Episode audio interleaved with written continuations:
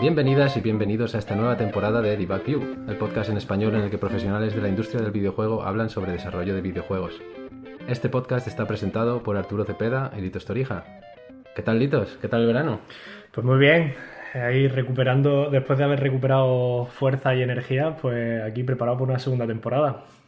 Sí, sí, aquí estamos ya otra vez con las pilas cargadas y nada, a ver qué tal esta segunda. Hoy como novedad, eh, estamos grabando por primera vez juntos físicamente, porque normalmente lo, hacemos cada uno desde su casa, o sea que... Nos podemos tocar. Nos podemos tocar incluso, así que hoy no, no necesito preguntarte qué cerveza tienes porque lo estoy viendo directamente. Sí, sí. Pero bueno, quizá para los oyentes lo, puedes decir. Doppelbockbier de... era Antrecht, eh, cervecería Antrecht de, de, esto, de Clausta. Mm. De Clausta, como, como es Ah, de donde están los monjes, de claustro. Joder, no me sale. Ah, abadía, digamos abadía. Vamos a decir abadía. vale, perfecto. Em, en el último episodio de la primera temporada tuvimos como invitado al periodista especializado en videojuegos Víctor Martínez, también conocido como Chico Nuclear, con el que hablamos largo y tendido, entre, otras cosas, sobre el papel del analista y del creador de contenido en general, así como sobre la relación entre la prensa y el desarrollador fue todo un privilegio contar con un profesional tan respetado del sector al que enviamos un saludo y una vez más agradecemos desde aquí habernos hecho un hueco en su agenda. Ya sabéis que si no habéis tenido la oportunidad de escucharlo, podéis hacerlo en cualquier momento en iVoox, Apple Podcasts, Google Podcasts, Spotify y YouTube. Y para estrenar esta nueva temporada volvemos al maravilloso mundo del arte visual, con un Environment Artist que actualmente forma parte del equipo de desarrollo sueco Machine Games y que ha trabajado entre otros en juegos pertenecientes a las sagas Wolfenstein, Gears of War y Castlevania Lords of Shadow.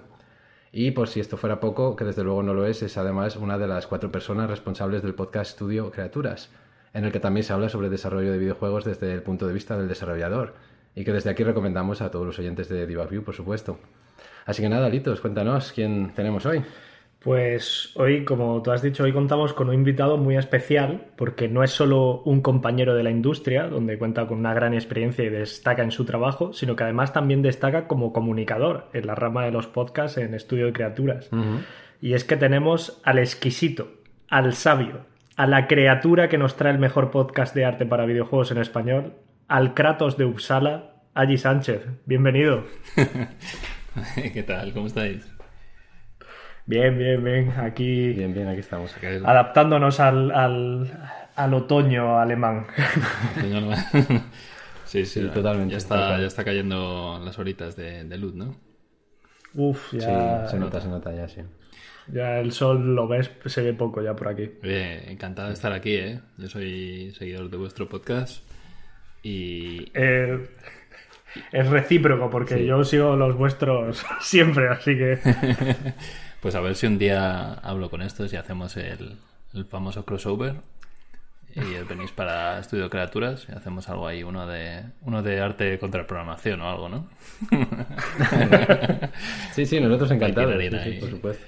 Y, luego también, menuda responsabilidad, ¿eh? Venir después de, de Víctor. Yo también soy súper fan de Chico Nuclear y de su podcast, por supuesto.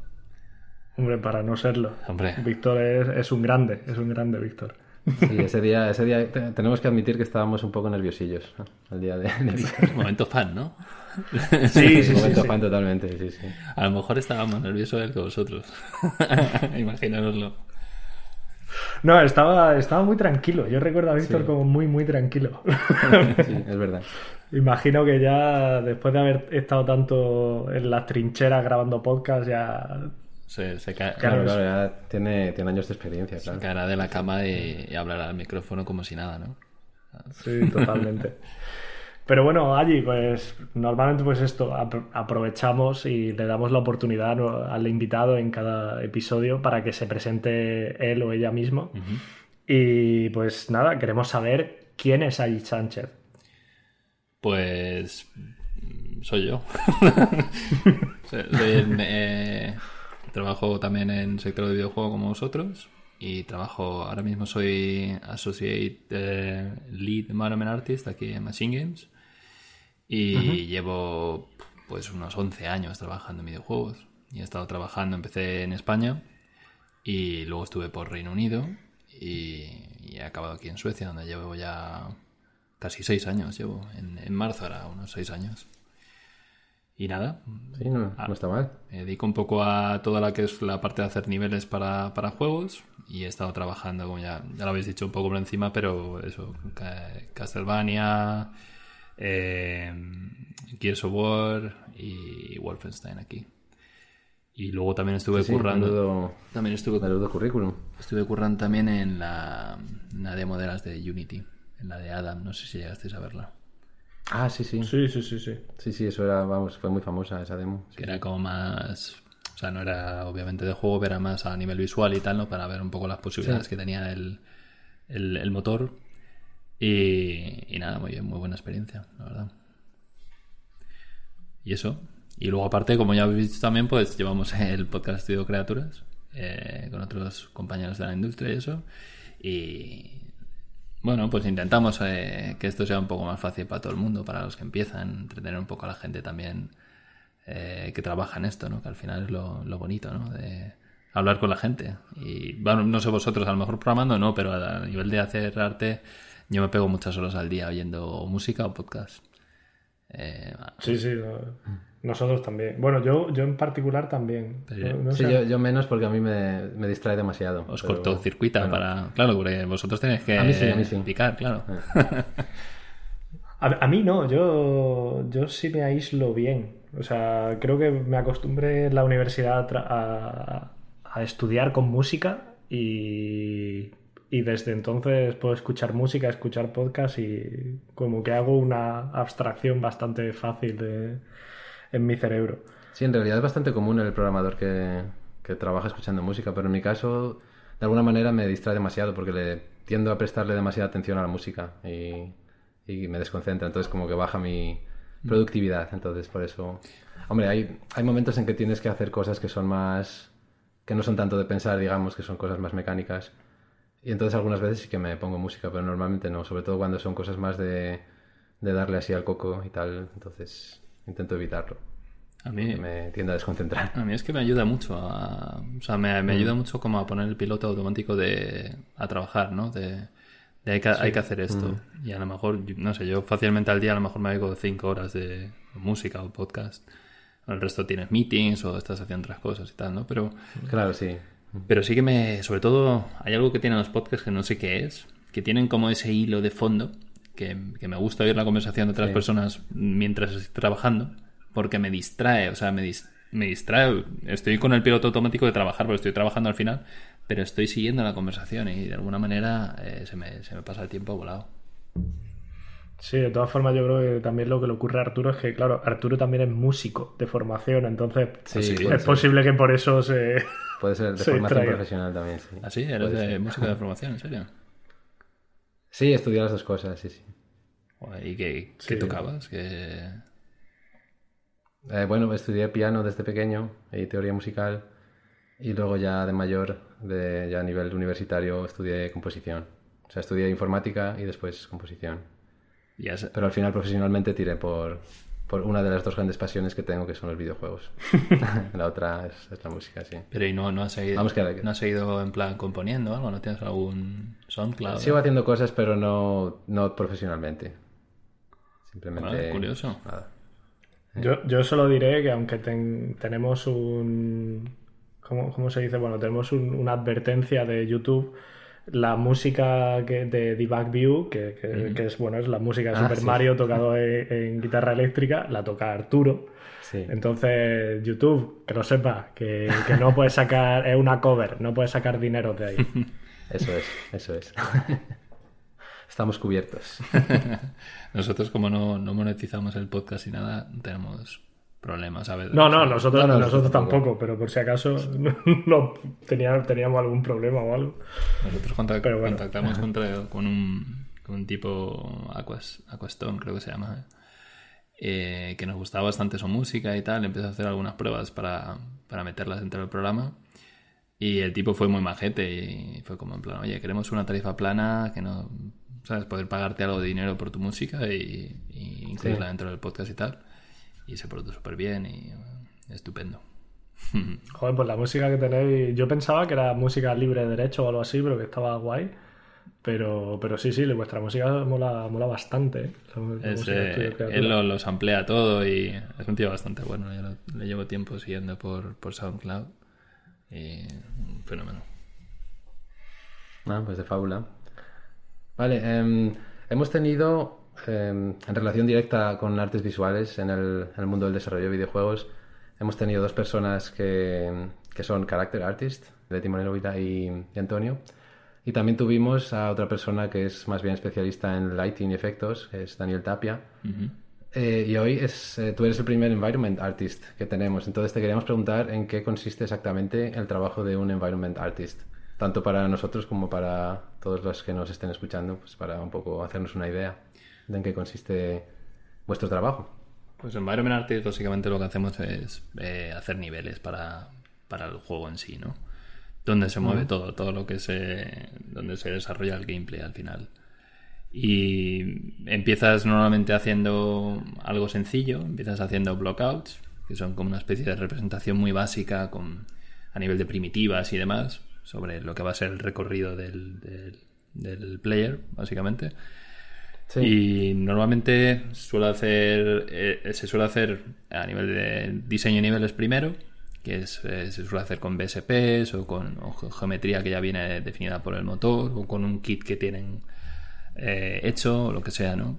Eh, yo he hecho un poco las dos cosas, he hecho un poco de diseño de niveles, de los niveles que luego hacía el arte, ahora ya menos, hago menos eso porque tenemos más diseñadores de niveles por aquí. Pero el proceso es básicamente ese. Al principio empiezas con un pase general y mm, normalmente empiezas mirando el documento de diseño del nivel que, está un poco linkado a lo que sea de narrativa, todas las cosas que tienen que, pagar, que pasar, eh, eventos, eh, qué enemigo vas a presentar, si hay un tutorial, si hay cualquier cosa, ¿no? Y entonces eh, lo que vienes a hacer ahí es a representar todas esas cosas y intentarles darles un poco de, timings, ¿no? De, o sea, de pacing, dar un poco de ritmo a, ver cómo, cómo empiezas y cómo acabas el nivel, básicamente.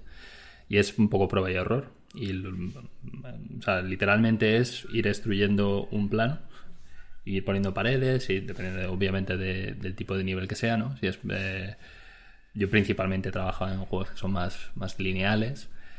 Y, y luego una vez que ya tienes eso, se empieza a probar, se, se empieza a meter dentro un poco de combate, por ejemplo y ya pues eh, vas viendo qué cosas están funcionando, qué cosas no, se empiezan a hacer playtesting y una vez que eso ya está más o menos aprobado, entonces ahí digamos sería el paso en el que ya pasa a, environment. Y ya pues en ese momento nosotros lo cogemos y ahí es cuando empieza. Se, hace, se suele hacer primero lo que se llama un pase de arquitectura, que es que coges un poco todo lo que hay eh, alrededor, ¿no? Un, poco el contexto, tienes algunos conceptos ya hechos para definir un poco el mood de, de, la escena, o sea, de cómo va a ser, si en función, ¿no? Imaginaros para uno de los niveles que estuve haciendo en Wolfenstein, que es la, el Ausmercer, que es una especie de plataforma volante nazi gigante, pues era eso, intentar hacer pasillos interiores, exteriores, había presentaciones, era también cuando cogías el tutorial para cómo utilizar los takedowns, por ejemplo, cómo eliminar a los comandantes dentro del juego. Entonces tenías que ir presentando varias cosas diferentes, ¿no? Entonces ahí tú le tienes que ir dando pues a cada sitio su contexto, eh, dónde va a pasar cada cosa y luego tienes que adecuarlo también a cinemáticas que van a ocurrir. En el caso de, este pues pasaban varias cosas y tal. Y una vez que ya está el pase de arquitectura, que eso lo que se suele hacer es que se deja sin texturas ni nada, es como blanco. Eh, rollo Greybox, pero ya más avanzado, ¿no? Porque ya puedes más o menos ver las formas de lo que de lo que de lo que es el nivel en sí. Intentas buscar un poco también la composición. Y luego ya eh, se pasaría a la pase, al pase de arte, digamos, per se, ¿no? Que eso ya empiezas a, partirlo todo, digamos, en módulos. Bueno, otra de las cosas que utilizamos mucho es modularidad, ¿no? Que es coger una pared de 4 metros y repetirla y luego coges, haces otra versión y le añades cosas encima para que en la repetición no se vaya notando. Eh, empiezas a mirar también niveles de texturas, empiezas a mirar los materiales, qué cosas van a funcionar, se empiezan a hacer los primeros pases de iluminación, por ejemplo, que también es muy importante para ver cómo los diferentes materiales que tienes en el nivel van reaccionando, ¿no? Bueno, muchas veces Eh, sobre todo con los motores de juego hoy en día todavía no es que sean no es que sean la hostia, en el sentido de que todavía no renderizan súper bien y muchas veces si tienes materiales que contrastan mucho, pues sueles tener muchísimos problemas, ¿no? Eh, tanto de, de, luminancia como de, yo que sé, si son más reflectivos o no, lo que sea. Y luego, pues eso, empiezas a modelar, empiezas a modelarlo todo, texturas, pues aplicando cosas y luego al final se hace lo que se llama set dressing, que es sobre los pases, digamos, de la arquitectura vas poniendo todos los detallitos, ¿no? Todas esas pequeñas cosas que, que es lo que le gusta mucho decir a la gente, el environment storytelling, ¿no? El contar como mini historias dentro de cada uno de esos de esos eh, recovecos de, tu nivel con, con, props, con historias, con decals, haciendo un poco de Vertex Paint. Vertex Paint es simplemente hacer como eh, blendear dos texturas para que se haga, pues yo qué sé, para que los rinconcitos tengan un poco de agua, o los charcos estos de la nueva generación, todas estas cosas que, vas añadiendo para que el nivel quede muy bonito, quede apetecible para el jugador, básicamente. Y luego ya al final, pues eh, dentro de también un poco de lo que hace el Environment Artist está eh, mantener el nivel a nivel de performance. Ver que ese nivel funcione bien, si luego, esto se suele hacer sobre todo al final, ¿no? Para hacer un poco de paso de optimización, las cosas que a lo mejor te, has flipado un poco a nivel de detalle o, a niveles de shaders o lo que sea, que, están, que, es demasiado complejo, pues entonces va a venir alguien, principalmente tech artist y, y programadores, y dirán, oye, esto hay que bajarlo tal para que corra mejor. Porque claro, obviamente los gráficos no son solo lo importante a nivel de performance, ¿no? También está la IA, bueno, vosotros lo sabéis bien. Sí, sí, sí, sí. Nosotros solemos estar en el otro lado en esa fase. Nosotros somos los malos. somos los malos ahí, sí. Sí, sí, sí. Y, nada, eso es. Básicamente es el, ownership entero del nivel, ¿no? Que además es algo bastante bonito porque para mí el hacer niveles es trabajar en el eje de un juego, porque es donde ocurre todo, es donde ocurre la acción, es el, tu contexto para la historia, básicamente y, al final es el, el 90% de lo que va a ser un videojuego, aparte del personaje. O sea, y si es en primera persona ya ni te cuento, ¿no? Pero es, eh, es una parte bastante importante y, bastante grande en lo que es también la producción de, un videojuego. Sí, desde luego, sin duda. Para que nos hagamos una idea, ¿cuántos Environment Artists tenéis en donde tú trabajas? Pues mira, por ejemplo, en, en Wolfenstein 2 eh, trabajamos unos 15 Environment Artists. Eh, para hacer todo el juego. Eh, y luego teníamos, por otro lado, también nos echó una mano Arcade a hacer algunos niveles. Y, mm. y entre 15 hicimos todo el juego, más o menos. Sí, sí, no está mal. No, está nada mal. Sueles, sueles trabajar más o menos en un videojuego así como de ese estilo, de unas 8, 8 horas, rollo lineal. Sueles trabajar en, en 2, 3 niveles máximo durante 2, 3 años. Sí, además, el, eh, aparte de eso, de que trabajáis con una parte súper importante del, del, juego en sí, como son los niveles, y, y, lo que tú has dicho, que tenéis en cierta manera de contar historias pero a la vez os tenéis que basar, o, sea, en ese punto tendríais mucha libertad, pero a la vez os tenéis que medio basar o un poco tener en cuenta lo, que os viene de, los concept artists, ¿no? Imagino, para definir el tono, para definir eh, pues, los puntos importantes de, que tiene que transmitir cada nivel. Y te quería preguntar un poco cómo, cómo se trabaja en ese equilibrio entre la libertad de, un nivel tan grande y a la vez tener que tomar las referencias de, que te ha proporcionado otro compañero.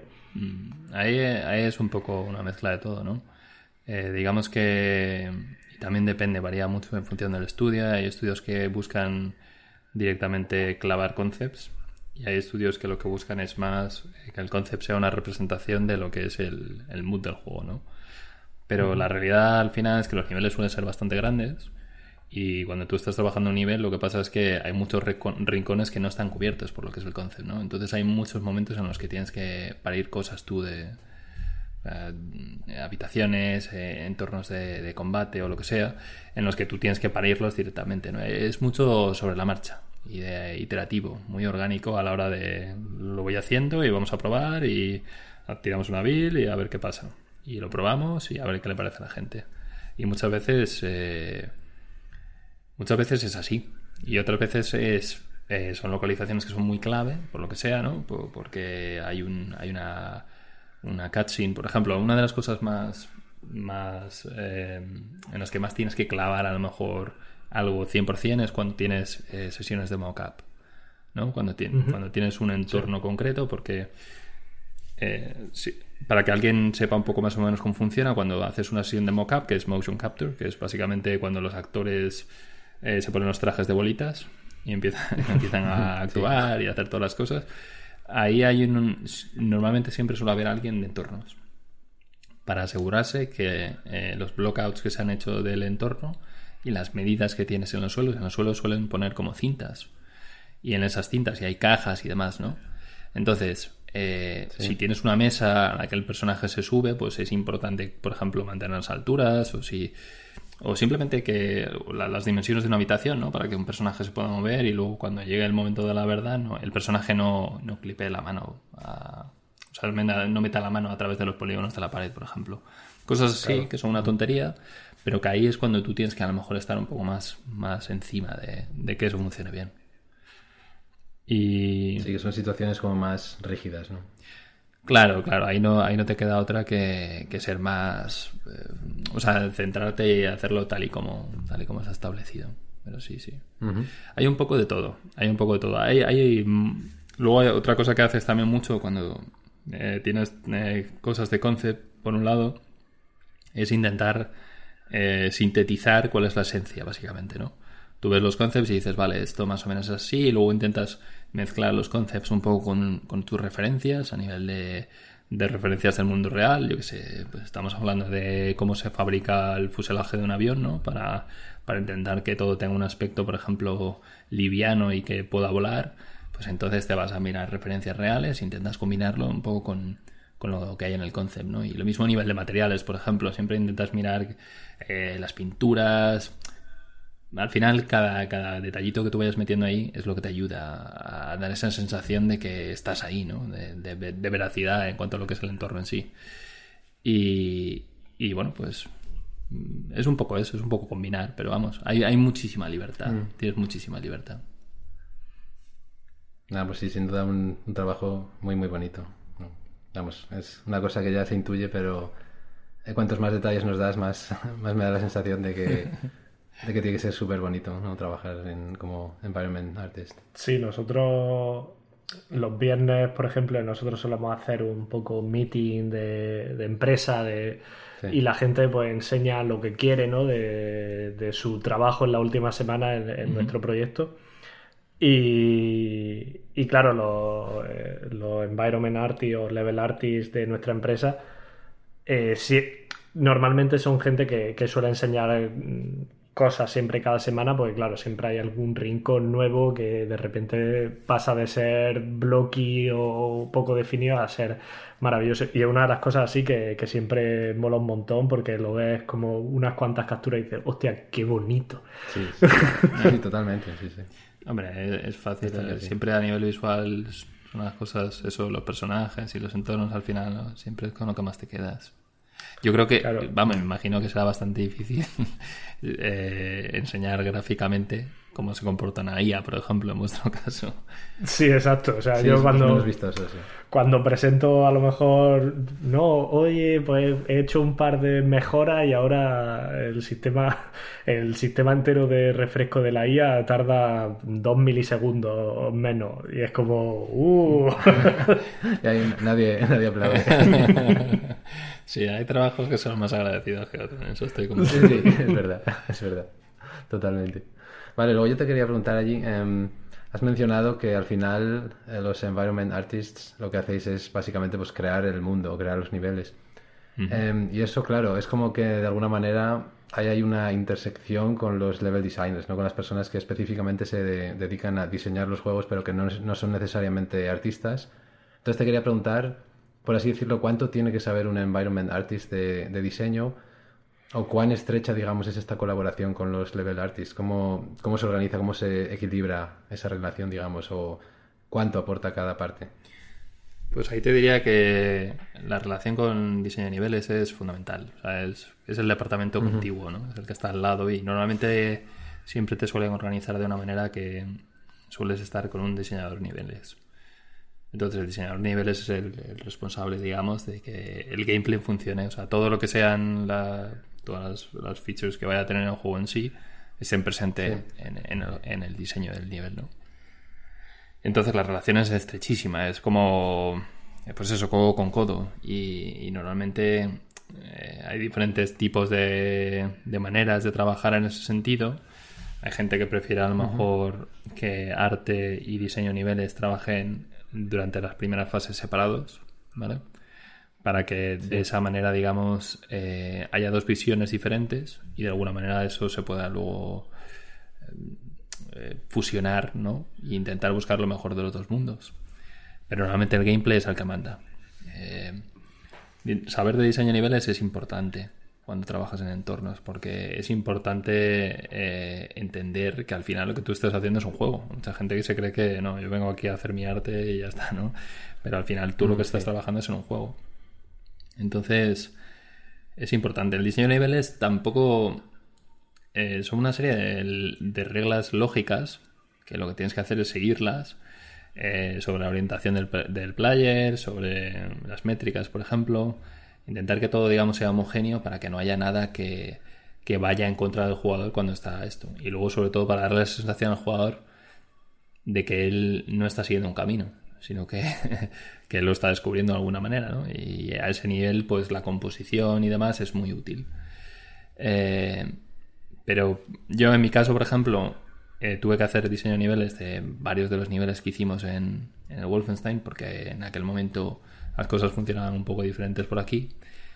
Y al final es plantear eso, plantear un camino y plantear los obstáculos que tienes que superar durante el camino y luego también un poco saber darle un poco de ritmo, en el sentido de que, eh, por ejemplo, en un shooter pues tienes que tener tus momentos que sean más de disparo, tu arena de combate. Nosotros en, el Wolf 2, por ejemplo, teníamos un, un scriptador de combate y entonces diseñábamos las arenas pero siempre nos intentamos eh, asegurar de que después de la arena pues había un momento más reflexivo de, bajar un poco la intensidad, explorar, moverte, llegar hasta un punto, resolver un puzzle o lo que sea, ¿no?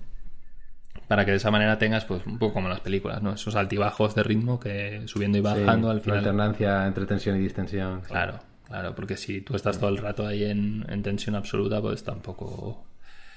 tampoco es eso. ¿no? un juego funciona, pero. Pero sí, es fundamental. O sea, yo te diría que es fundamental. Si, si te dedicas a hacer niveles enteros, tal y como hay mucha gente que se dedica a hacer environment y a lo mejor no están tan vinculados a lo que es el nivel en sí, sino eh, hacen cosas que luego otros utilizan, ¿no? Porque luego ahí también hay un poco de división. Eh, digamos que hay environment artists que son más generalistas, que se dedican a hacer todo el, todo el proceso, como es mi caso, que, haces todo de pe a pa, básicamente. Y luego hay gente que es eh, está metidos más en world builders o level architects, como lo llaman, que son gente que específicamente se encarga de, hacer lo que es el, eh, eh, la distribución de los elementos o todo lo que es la composición y demás del nivel, pero no hacen arte, ¿vale? Y luego tienes gente que se dedica, que mm. son 3D Environment Artists, que son gente que se dedica simplemente a hacer objetos, props, módulos o texturas que luego le pasan a estos level builders. Entonces hay como dos maneras. Los, colocan, ¿no? Eso es. Eh, yo te quería preguntar un poco, eh, en general, ¿hay alguna cosa que tú detectes, esa chispa que tú podrías un poco situar que diga esto es lo que tiene que tener un, entorno para, para, que esté bien hecho, ¿no? no sé, si se te viene a la cabeza eh, ejemplos de otros juegos. Yo esta temporada quiero que la gente también hable de no solo de lo que han trabajado ellos, sino también hable de referencia hacia otros mm. juegos, ¿no? Eh, que diga, mira, estas dos cosas están bien hechas y, creo que un punto en común de, de pues eso, de, eh, para un environment artist, pues es un punto en común de eh, lo que tiene que tener un entorno para que se considere bien hecho. ¿Hay, hay algo así que, podamos buscar como referencia en algún otro juego que digamos, hostia, esto, es positivo? Hmm. Se me ocurren, se me ocurren varias cosas de eso, por ejemplo. Es un poco como cuando el chico te dice que cuando va al restaurante y prueba las croquetas, sabes el restaurante fue lo malo. Sí. pues a, mí me gusta hacerle esto mucho con los juegos que tienen un hub. Cuando hay un juego que tiene un hub y está bien diseñado, porque al final es de donde, donde vas después de cada misión y el sitio en el que pasas tiempo, donde desarrollas una relación con los otros, con los NPCs y demás ahí es cuando a mí personalmente me fijo más en el entorno y en cómo está contada la historia, ¿no? Obviamente yo creo que lo más importante a nivel de, entornos, para mí por lo menos, es la dirección de arte. O sea, una dirección de arte que, que tiene un sentido y que tiene una lógica y que mm, sabe transmitir, digamos, todo lo que, todo el mundo, todo el lore que está rodeando la narrativa pues eso ya es el primer. Si ese, si ese primer ladrillo está bien, más que el primer ladrillo serían los cimientos, ¿no? que la dirección de arte sea, que sea seria, que tenga cierta, cierto interés también. Eh, visualmente, que, sea interesante, que no sea algo genérico, que es una de las cosas que yo cuando veo entornos no me gusta ver cosas genéricas, porque para ver cosas genéricas, pues, eh, ¿sabes? ¿Qué, qué riqueza visual tiene algo? Vamos a poner los típicos ejemplos de videojuegos, ¿no? Eh, pasillos eh, de cemento. o, las escaleras de metal, ¿no? ¿Cuántas veces? O el, escenario de los containers. ¿Cuántas veces lo hemos visto eso ya? Pues hay muchas veces que es intentar eh, utilizar referencias del mundo real y demás desde la dirección de arte para, para especiarlas un poco, ¿no? Y hacer algo que sea, que tenga tu propio, tu propio sabor, ¿no? De alguna manera. Hay ejemplos miles de, en plan de, esto. Por ejemplo, uno de mis favoritos en cuanto a dirección de arte es Brink, eh, el juego de Splash Damage. Que siempre. sí, sí, sí. Que tenía una, tiene una dirección visual increíble y que, que obviamente hacía o conseguía, por ejemplo, hablando de los containers, ¿no? Tenía una ciudad que era una ciudad como de, de containers entera tenían luego todo el, diseño visual de la ciudad, era increíble, ¿no? la diferencia entre las zonas pobres y las zonas ricas y demás. Entonces, ya la dirección de arte era súper buena. Entonces, el resto ya estaba más o menos bien planteado, ya tenía una buena base para, para seguir bien. Eh, y luego, pues, eh, otras cosas en las que hay que fijarse un poco a nivel de, pues, todo lo que es el lenguaje visual, ¿no? Eh, en plan, cómo, está, cómo están hechas las composiciones, si, si también están bien representado digamos, el, tono del, y la atmósfera del ambiente en sí, del entorno en sí. Se me ocurre, por ejemplo, algo que he jugado hace poco que me parece increíble, que es Half-Life Alyx, que, que, absolutamente cada nivel tiene una esencia, tiene algo. Entonces, puedes coger una idea genérica, pero la ambientan. Es que simplemente Ciudad 17, por ejemplo, ya es algo eh, que está basado pues en, Bulgaria, ¿no? Está basado en, Sofía, en la, capital de Bulgaria. Y tú ves imágenes de, por Google. De hecho, hay, hay, un par de hilos interesantes en Reddit sobre las, la, inspiración de, Half-Life, ¿no?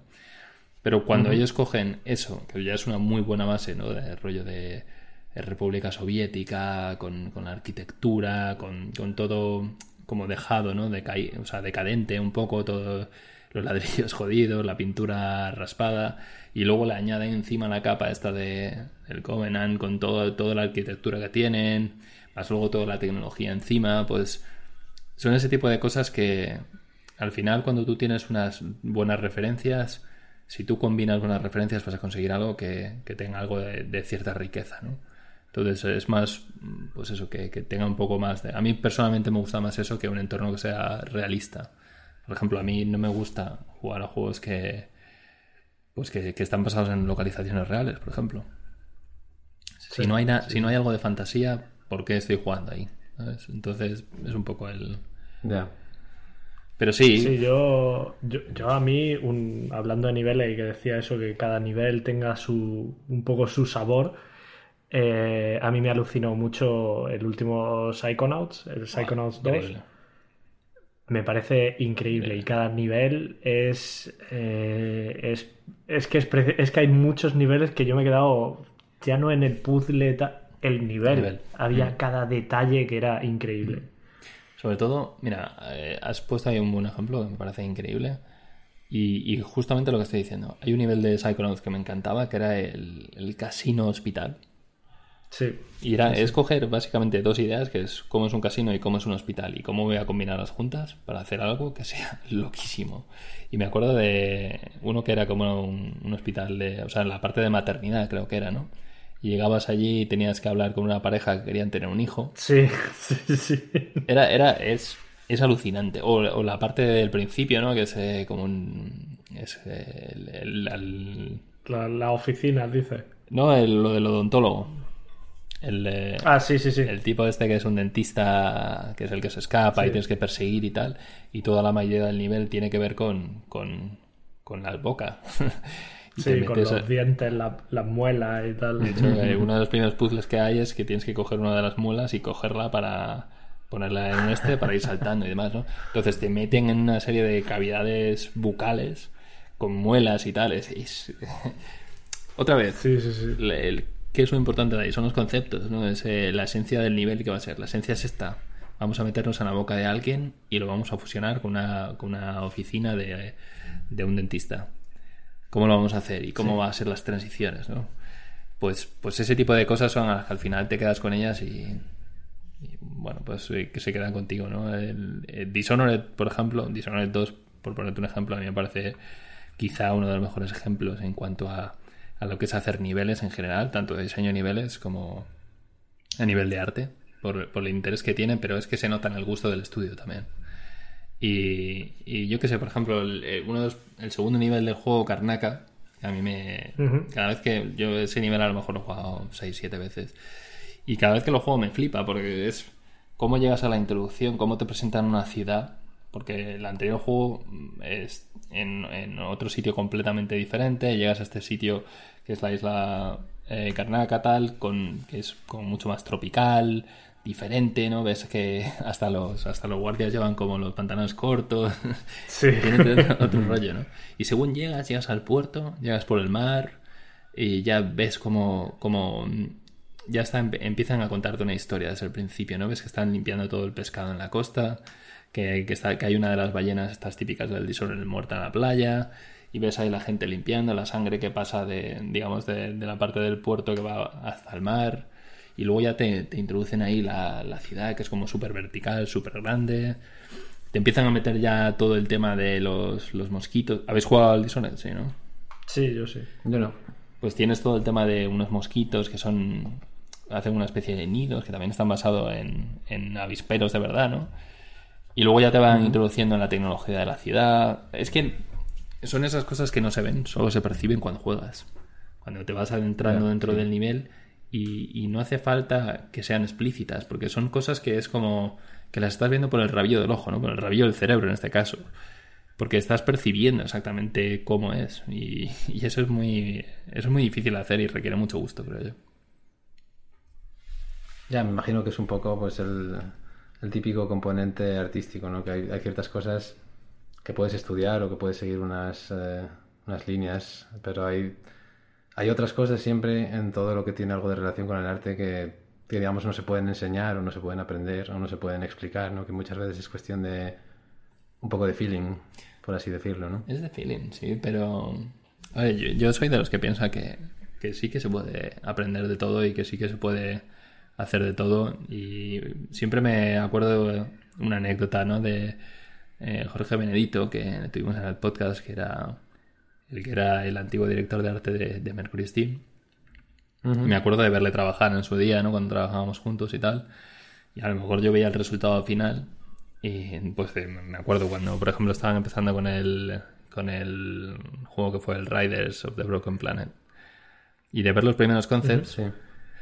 y ver alguno de los vehículos, alguna de las escenas que tenía él hechas ya en, en concept directamente. Y la veías y la composición final y decía, joder, es alucinante, ¿no? Pero entonces él, con, con todo, con la humildad que le caracteriza al cabrón, porque el tipo es más humilde que la hostia, decía, me dijo, dice, oye, bueno, además tiene una voz muy de...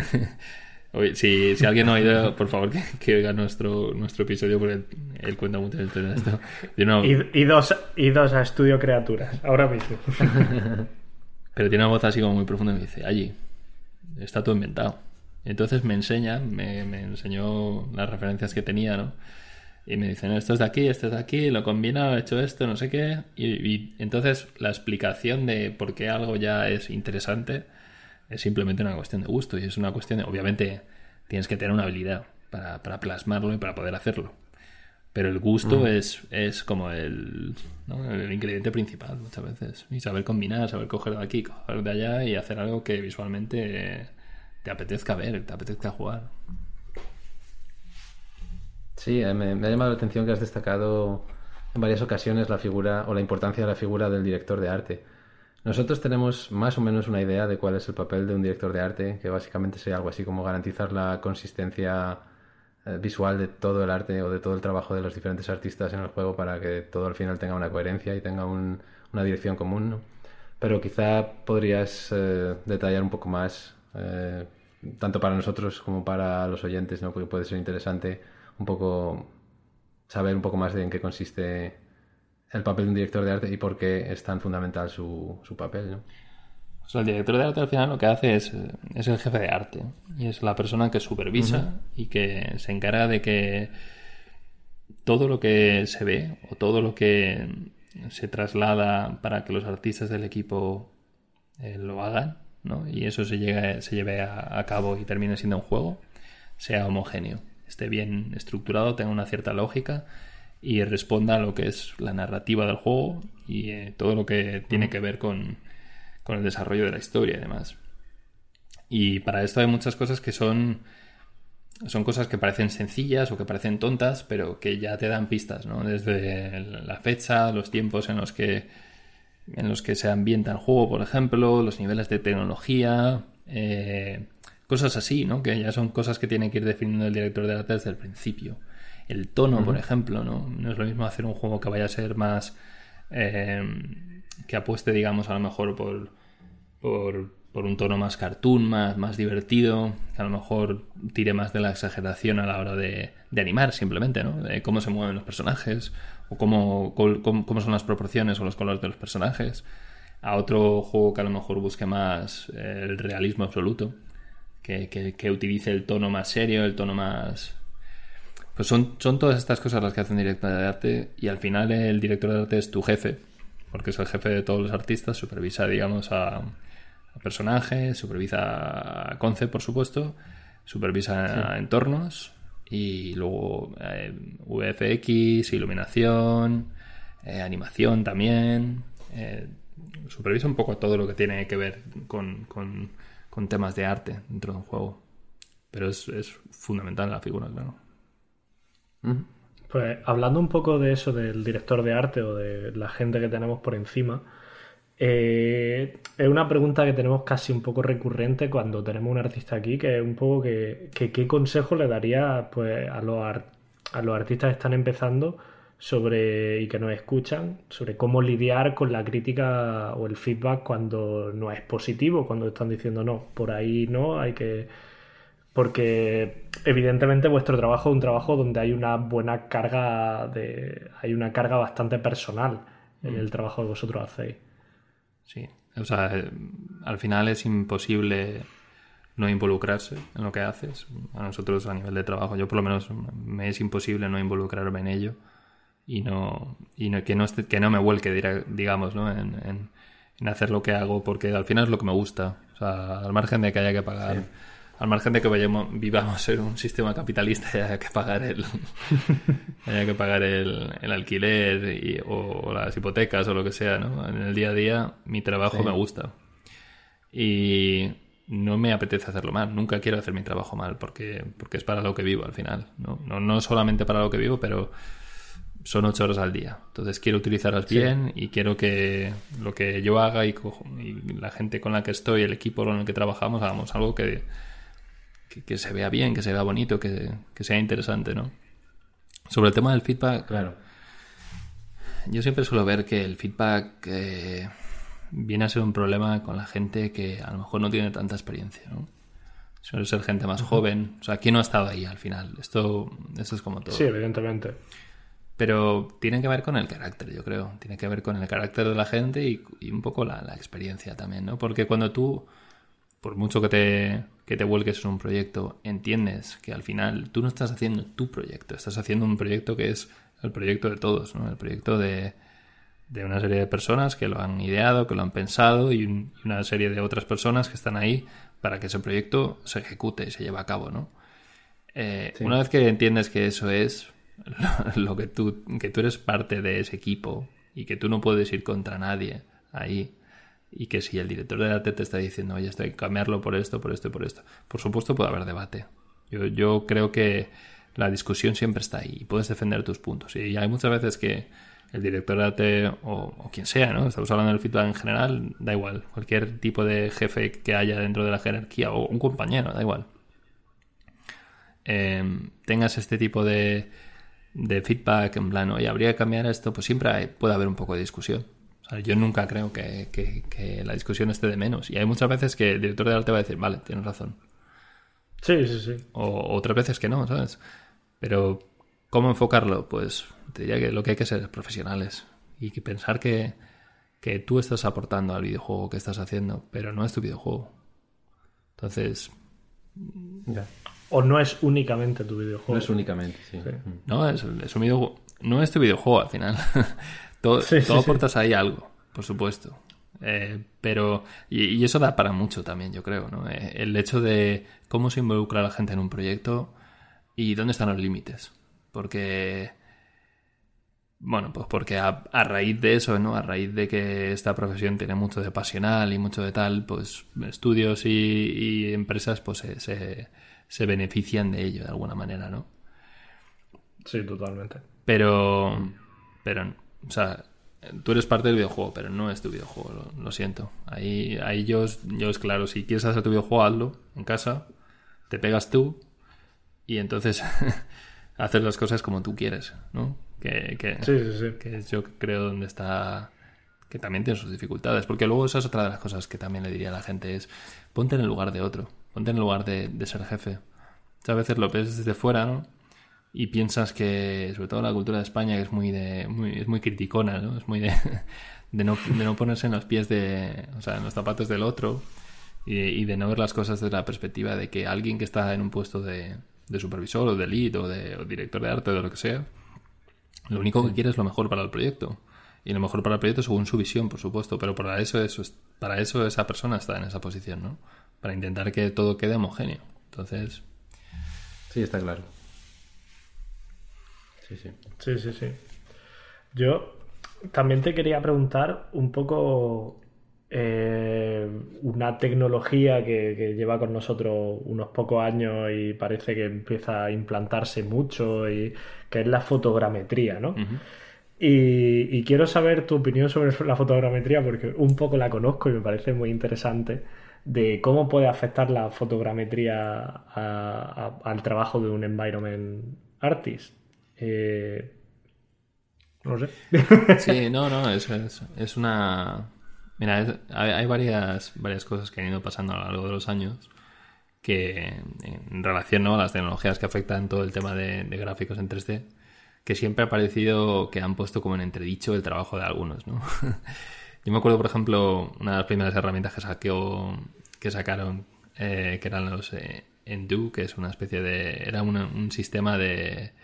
lo hizo Quixel, que era un sistema sí. de texturizado, básicamente, que lo que hacía es que te cogía un modelo y te exportaba eh, todos los mapas y entonces por medio de Photoshop y un viewer podías automatizar muchas cosas a nivel texturizado. Yo me acuerdo cuando salió eso, cuando estaba, eh, vamos, estábamos haciendo el Castlevania, o sea que 2012 o por ahí, ¿no? Y todo el mundo se tiraba las manos a la cabeza y decía, uff, esto, esto va a matar a las texturas. Imagínate, nosotros éramos un departamento de ocho personas que solo se dedicaban a hacer texturas en Photoshop y lo miramos y tal, uff, tal. No, no. A día de hoy seguimos haciendo texturas a mano. Con la fotogrametría ha pasado un poco lo mismo. La gente, Quixel también, que Quixel, curiosamente, están basados en, en Uppsala, donde yo vivo. De hecho, conozco a algunos de ah. los. Hasta que ahora ya les han comprado Epic. Y Epic eh, ha movido muchos recursos a, a Estocolmo, ¿no? Uh -huh. Pero Quixel también fueron de los pioneros que dijeron, vale, ¿qué podemos empezar a hacer? Vamos a escanear cosas. Eh, la fotogrametría no es un enemigo de, de nadie. O sea, la fotogrametría hay que entenderla dentro del contexto de que la puedes utilizar para hacer juegos que sean realistas. ¿Vale? Y puedes hacer esto Claro. que sean juegos realistas que se basen exclusivamente en la realidad o que sean elementos exclusivamente de la realidad. ¿Por qué? Porque si tú estás haciendo, si tú tienes un juego que tiene una dirección de arte interesante, que está mezclando cosas, que está creando, que, te- que está cambiando, digamos, eh, el lenguaje visual de la arquitectura, que está cambiando el lenguaje visual de algo, la fotogrametría ya te va a valer de menos. La vas a poder tener de referencia para algunas cosas. Por ejemplo, puedes utilizar mucho a nivel de, tiles, de texturas, o sea, texturas tileables, por ejemplo, escaneadas. Yo utilizo eso de vez en cuando también en mis workflows como algo que te puede ayudar, ¿no? Que te puede ayudar a, tal. Sí. Eh, pero os aseguro que nos vamos a cansar, porque además ya se ha visto, por ejemplo, con las demos nuevas de, de Unreal 5, nos vamos a cansar de los escenarios de piedras. Sí, claro. Porque vamos a ver las mismas putas piedras todo el rato. Y porque son Claro, las porque- piedras de Megascan. Sí, Claro, exactamente. Eso también es es uno de los puntos importantes, porque eh, vale, la fotogrametría está muy bien, pero o tienes el equipo y los recursos para escanear, o vas a usar las mismas piedras que utilizan otro millón de personas. Y entonces al final van a ser las mismas piedras en, en muchos juegos. Claro. Y, y- y créeme, para muchas cosas no importa. O sea, a nadie le interesa saber que las hojas de tu juego son exclusivas. Las hojas de los árboles son exclusivamente hechas por, por ti, para ti. Sí. Solamente si tienen algo especial o si tienen, yo qué sé, si es un juego que es en, en- en otro planeta y, y la vegetación es de otro estilo, es alienígena, entonces tienes... Pero ya ahí está involucrada la dirección de arte para hacerlo, ¿no? Pero si estamos hablando de cosas realistas, nadie va a decir, joder, esta palmera se ve mejor que aquella otra, ¿sabes? Tendrá, tendrá, tendrá que ver más con, con el contexto y a lo mejor cómo, cómo funciona el shader de, del foliage, ¿no? Para, para hacer que se vea bien. Pero Claro, claro. yo siempre digo una cosa con la fotogrametría. La fotogrametría va a traer una cosa muy buena, que es que va a coger y va a democratizar el nivel de realismo. Va a coger Sí. y va a hacer que todos los estudios puedan tener lo mismo, básicamente, ¿vale? Pero luego se va a ver dónde está el talento y dónde no. Porque con esa base, con esa base de, de herramientas que tú ya tienes o de, de scans que tú ya tienes, tú puedes hacer grandes composiciones con eso, puedes utilizar eso, modificarlo y crear cosas nuevas que funcionan y que tengan algo único. Porque si no, eh, es lo que te digo. O sea, nos vamos a cansar del juego de las piedras. Sí, sí, o sea, viendo dos demos de Unreal 5, yo ya estaba bastante atragantado de ya, piedra. ya estamos llegando al límite, ¿no? Sí. ¿No visteis? De la cantidad de piedras por unidad de tiempo. Hubo. Hicieron una demo también técnica de, de Coalition. Eh, Sí, sí, gente sí. que hizo del Gears. Y eran piedras también. Eran piedras. Sí, O sea, igual. la, la- la anterior generación, la Next Gen, eran los charcos. Esta generación son Es las. verdad, sí, las, las superficies mojadas en general, sí, es verdad. Esta, genera- Es verdad, es verdad. esta generación son las piedras. ¿Por qué? Por la fotogrametría, porque es una cosa bastante sencilla al final de, de hacer bien, ¿no? De, de que salga el o sea, que salga bien. Pero igual que lo de Islandia. Nos vamos a cansar de Islandia. Sí, Eh, sí, sí. Sabemos ya que, que el The Stranding es en Islandia. Ya hemos visto Islandia. Sí. Yo he estado en Islandia, sé cómo es. Pero ahora veo un videojuego. Ahora, el siguiente juego que vaya a salir de Islandia me tiene que traer algo nuevo. Por ejemplo, Hellblade 2, ¿no? Hellblade 2, vamos, la gente además del, de Ninja Theory que se están hartando de, de escanear piedras, escanear Claro. audio de gritos. Claro, claro, pero ¿me voy a conformar con ver Islandia otra vez? ¿O voy a intentar a ver algo que diga, joder, voy a ver Islandia con una capa, una capa gorda encima de fantasía que me va a hacer, ya, ya se ha visto en los trailers, ¿no? Hay un par de momentos Sí. en los trailers increíbles. De... Hay un momento en el trailer de Hellblade 2 en el que hay una especie de gigante que sale de una piedra. Que hay un rayo Sí, y sale sí. y se mueve. Y dices, lo que no habías visto y de repente se, ¿no? se, se aparece como una especie de gigante. Pues ese tipo de cosas que al final eh, la fotogrametría no va, está aquí para ayudar. Cualquiera puede hacer fotogrametría, es otra de las cosas.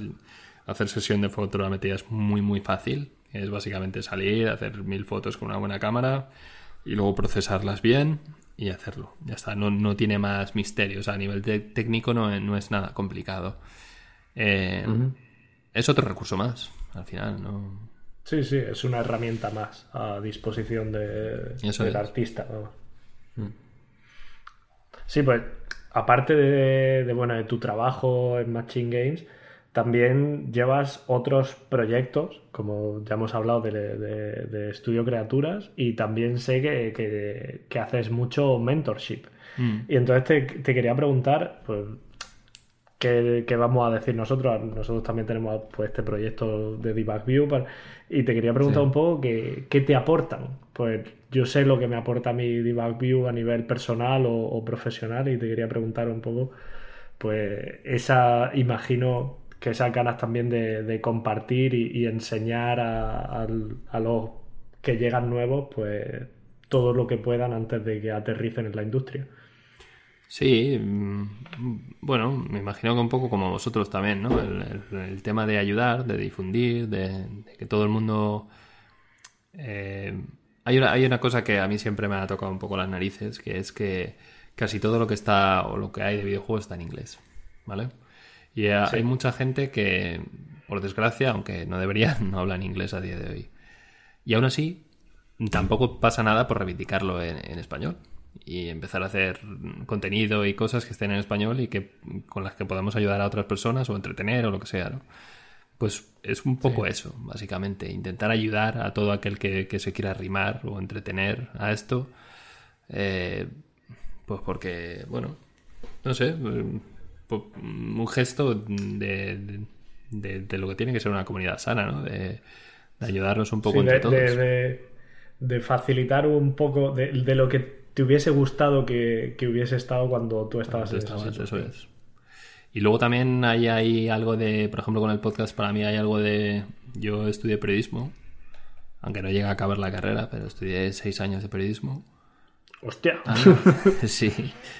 Y, y hay, hay, mucho que me gusta de, de lo que es eh, pues la transmisión de la información y demás, ¿no? Y me parece que hay algo interesante en, documentar las cosas, en, entrevistar a la gente, en hablar con la gente, eh, pues porque el otro día se lo decía a, estos, ¿no? Con los que hago el podcast, en plan de, mira, yo me, yo entiendo que nuestro podcast es de nicho, porque es un, es un podcast que va de desarrollo de videojuegos, de la rama de arte, aunque tenemos gente un poco de todo pero es, un, es algo de nicho, ¿no? Pues simplemente por la cantidad de trabajadores que tiene la industria. El otro día compartía, por ejemplo, por ahí el lo que en, Suecia la cantidad de gente que trabaja Suecia es de, los, las potencias en cuanto a videojuegos en Europa, por ejemplo.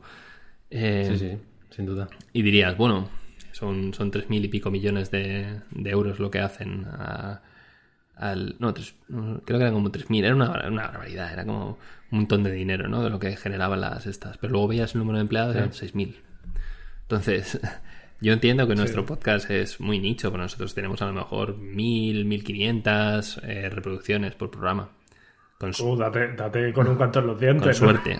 ya nos gustaría llegar ahí. ¿eh? Ya nos gustaría. ya, pero piénsalo en relación a otras cosas. Si no es nicho, sí, evidentemente. Está es claro, nicho, ¿vale? Pero la satisfacción de hacer ese programa que es el programa que a mí me gustaría oír. O sea, es, decir, nosotros yo creo que intentamos hacer lo que nos gustaría oír de alguna manera. Sí, y, eso, traer gente y oír las experiencias de otras personas para que, para que muchas veces eh, o confirmen lo que tú piensas o todo lo contrario, ¿no? Porque creo que muchas veces aporta más cuando alguien viene y te dice, no, yo lo veo diferente, o yo lo he visto así, o yo he visto trabajo en esta empresa o en ese proyecto y lo hacíamos de esta otra manera. Que al final es otra de las cosas que es buena, eh, el tema de, oír, de como cuando cambias de trabajo, o cambias de país, o cambias de estudio, eh, coges y asimilas cosas diferentes y al final todo ese, todo ese viaje tuyo de alguna manera eh, pues es un cúmulo de, cosas que he ido aprendiendo durante el camino y que al final te hacen ver las cosas de una manera más amplia, ¿no? Sí, que te enriquecen. Sí, justo. Y, Está claro no sé, eh, un poco por eso el podcast, por ejemplo. Y con los, con los mentorships es más el hecho de... También se ha visto mucho la industria como muy opaca, ¿no? La industria del videojuego. Sí, totalmente, totalmente. Entonces, todo lo que sea difundir información de manera abierta, transparente y demás, y hablando sin problemas, porque no debería haber problemas para hablar de, de las cosas mientras se haga bien, pues siempre es bueno. Y con, con el tema de los mentorship, pues siempre es bueno Mm. que alguien eh, que quiere acceder a la industria tenga a alguien que le pueda enseñar cómo se hacen las cosas a día de hoy. Y que le pueda decir, mira, con esto vas a poder tener un trabajo o no. Que también creo que da para otra discusión, no sé vosotros qué pensaréis, pero creo que, por ejemplo, todo lo que es el sector de la, de la educación eh, se, ha, se ha hinchado. Es una burbuja, porque Sí, es una burbuja completamente. Lo hablábamos con, con Jordi Con Jordi, sí. y, y- y sí, es completamente un- es una burbuja. Entonces, mm, entre que hay muchos centros que están por el dinero, hay otros que no, por supuesto, ¿no? Hay otros centros que a lo mejor no tienen el profesorado adecuado, porque son gente que viene a hacer un máster y luego acaban dando clases. Entonces, gente sin experiencia en el sector te puede ofrecer, te pueden dar a, a- a enseñar, digamos, lo que son las, las tools, ¿no? Pero las tools hoy en día son muy fáciles de aprender. Cualquiera puede aprender cualquier paquete de modelado, Photoshop o lo que sea, ¿no? Eh, pero lo que es eh, supervisar todo un, un proyecto, por ejemplo, para que alguien consiga hacer una pieza de su portafolio, ¿no? Yo lo que suelo hacer es, eh, me, me suelo pegar con alguien durante dos a seis meses más o menos y una vez a la semana tenemos una, una clase, digamos, eh, online, ¿no? Y entonces le pido a esa persona que plantee, por ejemplo, en mi caso, lo que suelo hacer es Environmental, y que plantee una escena. Plantee una escena como si la fuera a desarrollar una producción real. Y entonces cogen esa escena, eh, la, mm, la, la plantean y vamos viendo todos los procesos. Un poco lo que he explicado al principio de cómo se hace. Pues, pues lo mismo, ¿no? Entonces, lo que lo único que le pido a la gente es que tenga un, un mínimo nivel, obviamente, de- a nivel de, de las herramientas para trabajar con ellas y demás. Pero es eso, Claro. es eso, es intentar que... De hecho, os puedo contar muy buenas experiencias de esto porque el primer chico empecé de manera altruista a hacerlo, por, por- también por dar un poco el este, ¿no? Luego ya vi que, obviamente, hacer eh, todas las semanas una hora y media, más luego media hora de feedback durante la media semana, Sí, Sí, es mucho tiempo. Es- Es un trabajo aparte. es tiempo Sí. y, y tampoco hay que ser tonto. O sea, ese tiempo debería ser remunerado. Entonces, a- al final he acabado claro, eh, sí. cobrando por ello. Pero el primero, el primer chico que cogí era un chico de Colorado, en Estados Unidos, que era Ethan, que era un era, era un estudiante de se metió a, a- a- pues a la universidad y un curso en, en cerca donde él vivía que era para hacer eh, para trabajar en 3D pero en animación en películas. Y cuando estaba a mitad del curso se dio cuenta que él lo que quería hacer era videojuegos. Que había sido su pasión toda la vida jugarlos pero que era lo que le flipaba no entonces empezó a mirar, se metió en challenge, en plan estos concursos que hay online de hacer escenas y demás. Hizo un par de cosas y luego me contactó. Y yo por aquel entonces estaba pensando en meterme a hacer lo de los mentorships, ¿no? Y dije, mira, vamos a probar. Como yo no tengo todavía experiencia en esto y me quiero probar a mí mismo también, te ofrezco eso gratis, en plan, para que tú lo... Para que tú lo... ¿Sabes? Para, para ver cómo funcionas con los dos. Sí. El tipo se hizo una escena que estaba basada en uno de los concepts de Assassin's Creed Black Flag, creo que era, que es como un, el interior de una galería de, eh, de un barco y tal, ¿no? De donde estaban los cañones. Y, y, y me, y me lo dijo, dice, he aprendido más en estos cinco meses que en, en tres años de carrera. Y fue, fue, fue tal, o sea, hizo la escena, la, esto, y en cuanto acabó la escena, eh, Sledgehammer le contrató para ir a trabajar a Call of Duty. O sea, Nada mal. o sea que son, son siempre experiencias muy buenas, en el sentido de, de gente que, que, que cuando te metes a hacer algo así como mentorship, como alumno, es porque estás interesado y porque quieres progresar y puedes y quieres optar a entrarte, a meterte dentro del este, porque muchas escuelas es dinero. Pues sí. Sí, sí, sí. Yo, a ver, yo este verano justamente tuve un caso de, de alguien que me vino a comentar, hostia, eh, muchas gracias por el podcast porque, porque me ha enseñado un poco más cómo es la industria antes de poner un pie dentro. Ujú. Y, y por lo menos, o sea, no iba tan de buena como, yo qué sé, como en mi caso, yo entré y, y lo primero que te llevé- me llevé fue casi una bofetada, ¿no? En plan, hostia, que yo iba como aquí todo muy idealizado y, y de repente no es todo así. Y es lo que dice, un Ya. poco el... Mm. De hecho, uno de los motivos de, de este podcast e- era un poco levantar ese telón, que no fuera todo tan opaco dentro de la industria y, y- y mostrar un poco cómo son las cosas en realidad. Claro. Eso es. Sí, sí, es que Vale, muy bien. no tiene nada de malo al final, ¿no? No, no. No, está claro. No hay ningún problema o no debería haber ningún problema no por hablar abiertamente de los entresijos de, de nuestra profesión. Y bueno, sí es lo que intentamos hacer. Y sí, desde luego es, es gratificante tener la sensación de de alguna manera estar ayudando, a la vez que nosotros también, por supuesto, aprendemos. Aprendemos en qué consiste el trabajo de las, eh, del resto de las personas con las que Claro. trabajamos día a día y también sus puntos de vista, ¿no? Y o los, los problemas que ellos pueden tener, que muchas veces son muy diferentes al, al tipo de problemas que nosotros quizá podemos tener, o los puntos de vista, todo eso. Entonces es, pues sí, lo que hablábamos antes, ¿no? Al final muy enriquecedor. Primero para nosotros mismos Mm. y, y luego pues esperemos que también para, para otras personas, claro. Una- está bien eso que dices, que me parece que hay una parte como un poco egoísta de todo este proceso, ¿no? Que es eh, tu, tu propio tu propio crecimiento personal, ¿no? En cuanto a lo que es hacer eh, el podcast y oír a otras personas, traerlas. Y luego, y lo que has dicho tú, Quito, está bien. eh, La gente muy agradecida luego. O sea, Sí, sí, sí. Yo eso Sí, es verdad. infinitamente, o sea, es de las mejores cosas, ¿no? Porque es siempre va, a ver, yo por lo menos, no sé, debo tener los pies en la tierra a veces, pero siempre digo, va, ¿a quién coño le va a interesar esto, no? Pero luego empiezas a ver cómo la gente apoya los proyectos y cómo, cómo preguntan, se involucran y tal. Y dices, joder, maravilla, ¿sabes? No, no, nunca habíamos pensado que esto fuera a tener, pese a ser otra vez una cosa de nicho y demás, tener el impacto que ha tenido para mucha gente. Entonces, está bien, está bien. Sí, sí, sí. Es lo más. Lo, lo que más te. pro- más satisfacción proporciona, desde Gratifica. luego. Mm. Pues sí. Vale, si os parece bien, pasamos a hablar un poco de, de la industria. Normalmente siempre dedicamos un poco de tiempo en cada episodio eh, a hablar sobre este tema. Entonces, bueno, te queríamos preguntar a ti allí cómo, cómo ves la industria en la actualidad, qué crees que está bien, qué crees que no está tan bien y que se podría mejorar, un poco una visión general, así hablar brevemente de ello. Claro, en tu caso, además, tú puedes hablar tanto de la industria sueca, que es como Sí, el top en Europa, por decirlo de alguna manera, como de la industria española, que además también has trabajado en ella.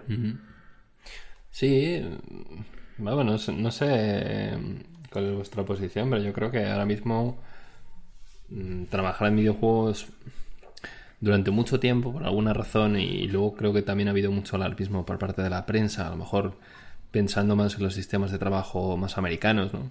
Creo que, que ha habido... Siempre hemos estado muy bombardeados por el rollo de, que en Estados Unidos la gente se queda sin trabajo cada dos por tres, obviamente porque contratan una cantidad de gente increíble y luego las tiran a la calle y demás. Pero cuando nos centramos más o menos en el, en el terreno europeo, a mí no me parece que la, que la situación de la industria sea tan mala. Y me- es más, me parece que me parece que hay una cierta estabilidad para trabajar en general. Sí, en Europa, en Europa al menos sí. Estamos, porque estamos más protegidos en- a nivel jurídico. Eh, de derecho, sí, sí. sí.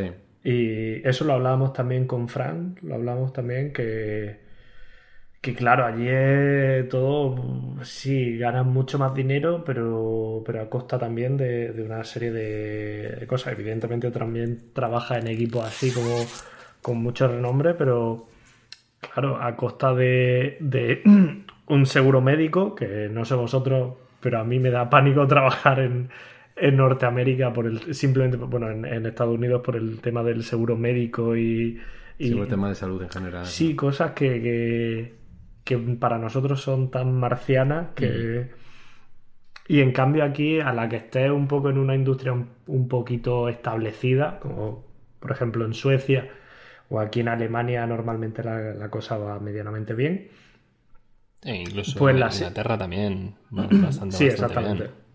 ¿A vosotros habéis estado allí sea, también? Yo sí, yo Claro, sí. claro. Yo estuve do- dos años. Mm. Eh, bueno, consideramos Inglaterra Europa. Ahora ya no, ahora ya no, pero es coña, es coña post-Brexit. Pero, Pero, pero sí, sí, sí. O sea, es una, en ese aspecto normalmente es bastante más estable. Eh, a nosotros no nos pueden decir mañana, eh, mm, mañana no venga, ya te quédate en casa. Mm. Eso no ocurre aquí, eso ocurre en Estados Unidos, evidentemente. A ver, puede ocurrir en cualquier momento porque la empresa no vaya bien o lo que sea, ¿no? Obviamente casos Sí, hay. pero- Sí, sí. y luego, y luego si queréis hablamos eh, un poco más adelante de, de un, de un caso que, que nos toca de cerca, pero, pero obviamente eh, eh, puede pasar en cualquier momento. O sea, al final son empresas que, que están, pues eso, dependiendo de, de que vendan, que no vendan, que la plantilla que tengan o que no, o que no te tengan, ¿no? Pero es raro, es lo que tú dices, es muy raro. Sí. No, y que, y que para que eso ocurra tiene que ser porque, bueno, pues se pone. Ay, ¿Cómo se dice este término? Básicamente que. ¿En bancarrota o...? Sí, que se declare en bancarrota o algo así. En, que es la diferencia con eh, esta diferencia abismal en Estados Unidos del, del no. Vete, coge tus cosas y vete. Ah, el trabajo Que- por que- contrato, ¿no? Claro, claro. Sí. Aquí el tema de, aunque te, te echen, que puede pasar, o la puedes liar mucho y te digan, mira, ve- vete para tu casa.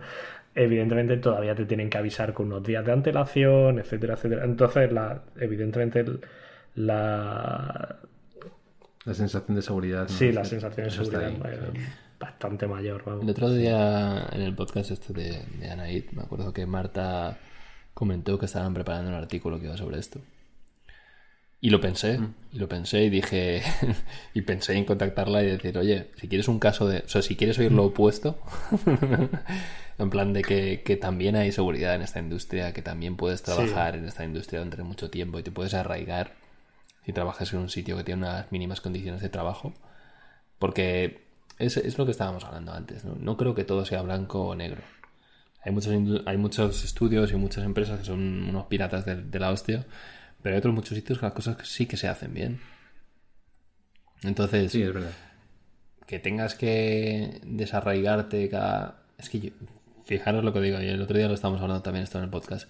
Creo que muchas veces no tiene que ver con la industria, sino con las personas. De decir, llevo seis años aquí o llevo siete años aquí y necesito un cambio, necesito hacer otra cosa, otra manera de ver las cosas, otra, otra manera de, de hacer, de, de entender cómo se desarrollan los videojuegos, no sé. Sí, sí, eso desde luego ocurre.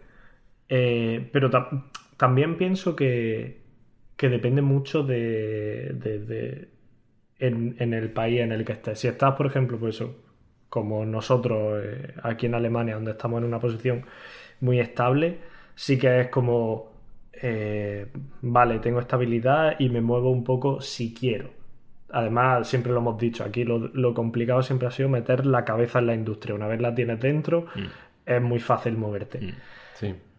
Pero, y yo creo que es una cosa que está cambiando, pero anteriormente sí que era que en España, por ejemplo, pasaba que, que de repente había poco y, y no estaba muy bien pagado y, y había estudios que se que digámoslo, digámoslo pronto y mal, pero estaban básicamente sus equipos de desarrollo estaban formados por junior y, y gente de práctica a porrillo Mm. y, y entonces era como, no, y ahora me, se me abre una oportunidad aquí y creo que eso está cambiando actualmente, gracias a Dios, Eh, y poco a poco va, va mejorando. Pero es verdad que ahora con un con una cierta antigüedad, yo más que el problema del desarraigo, de, de- de- de eso, de moverte o no moverte y tal, yo ahora mismo lo que el, el mayor problema que tienes cuando llevas unos años en la industria es el estar quemado. Claro.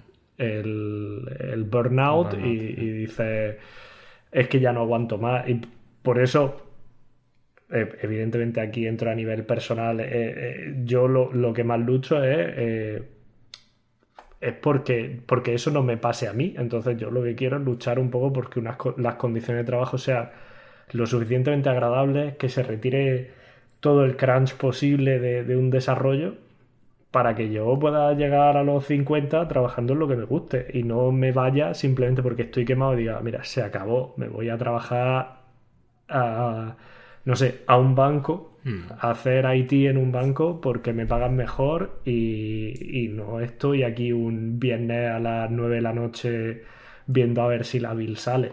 No, no, no, no debería ser así nunca, claro.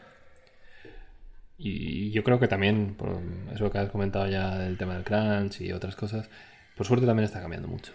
Y también todas las historias que han ido saliendo han ido ayudando a que, a que todo el mundo sea más consciente de esto y yo creo que el, el- el principal, o sea, cuando, cuando hay unas, un, un bienestar a nivel de industria del videojuego, por ejemplo, es cuando hay competencia.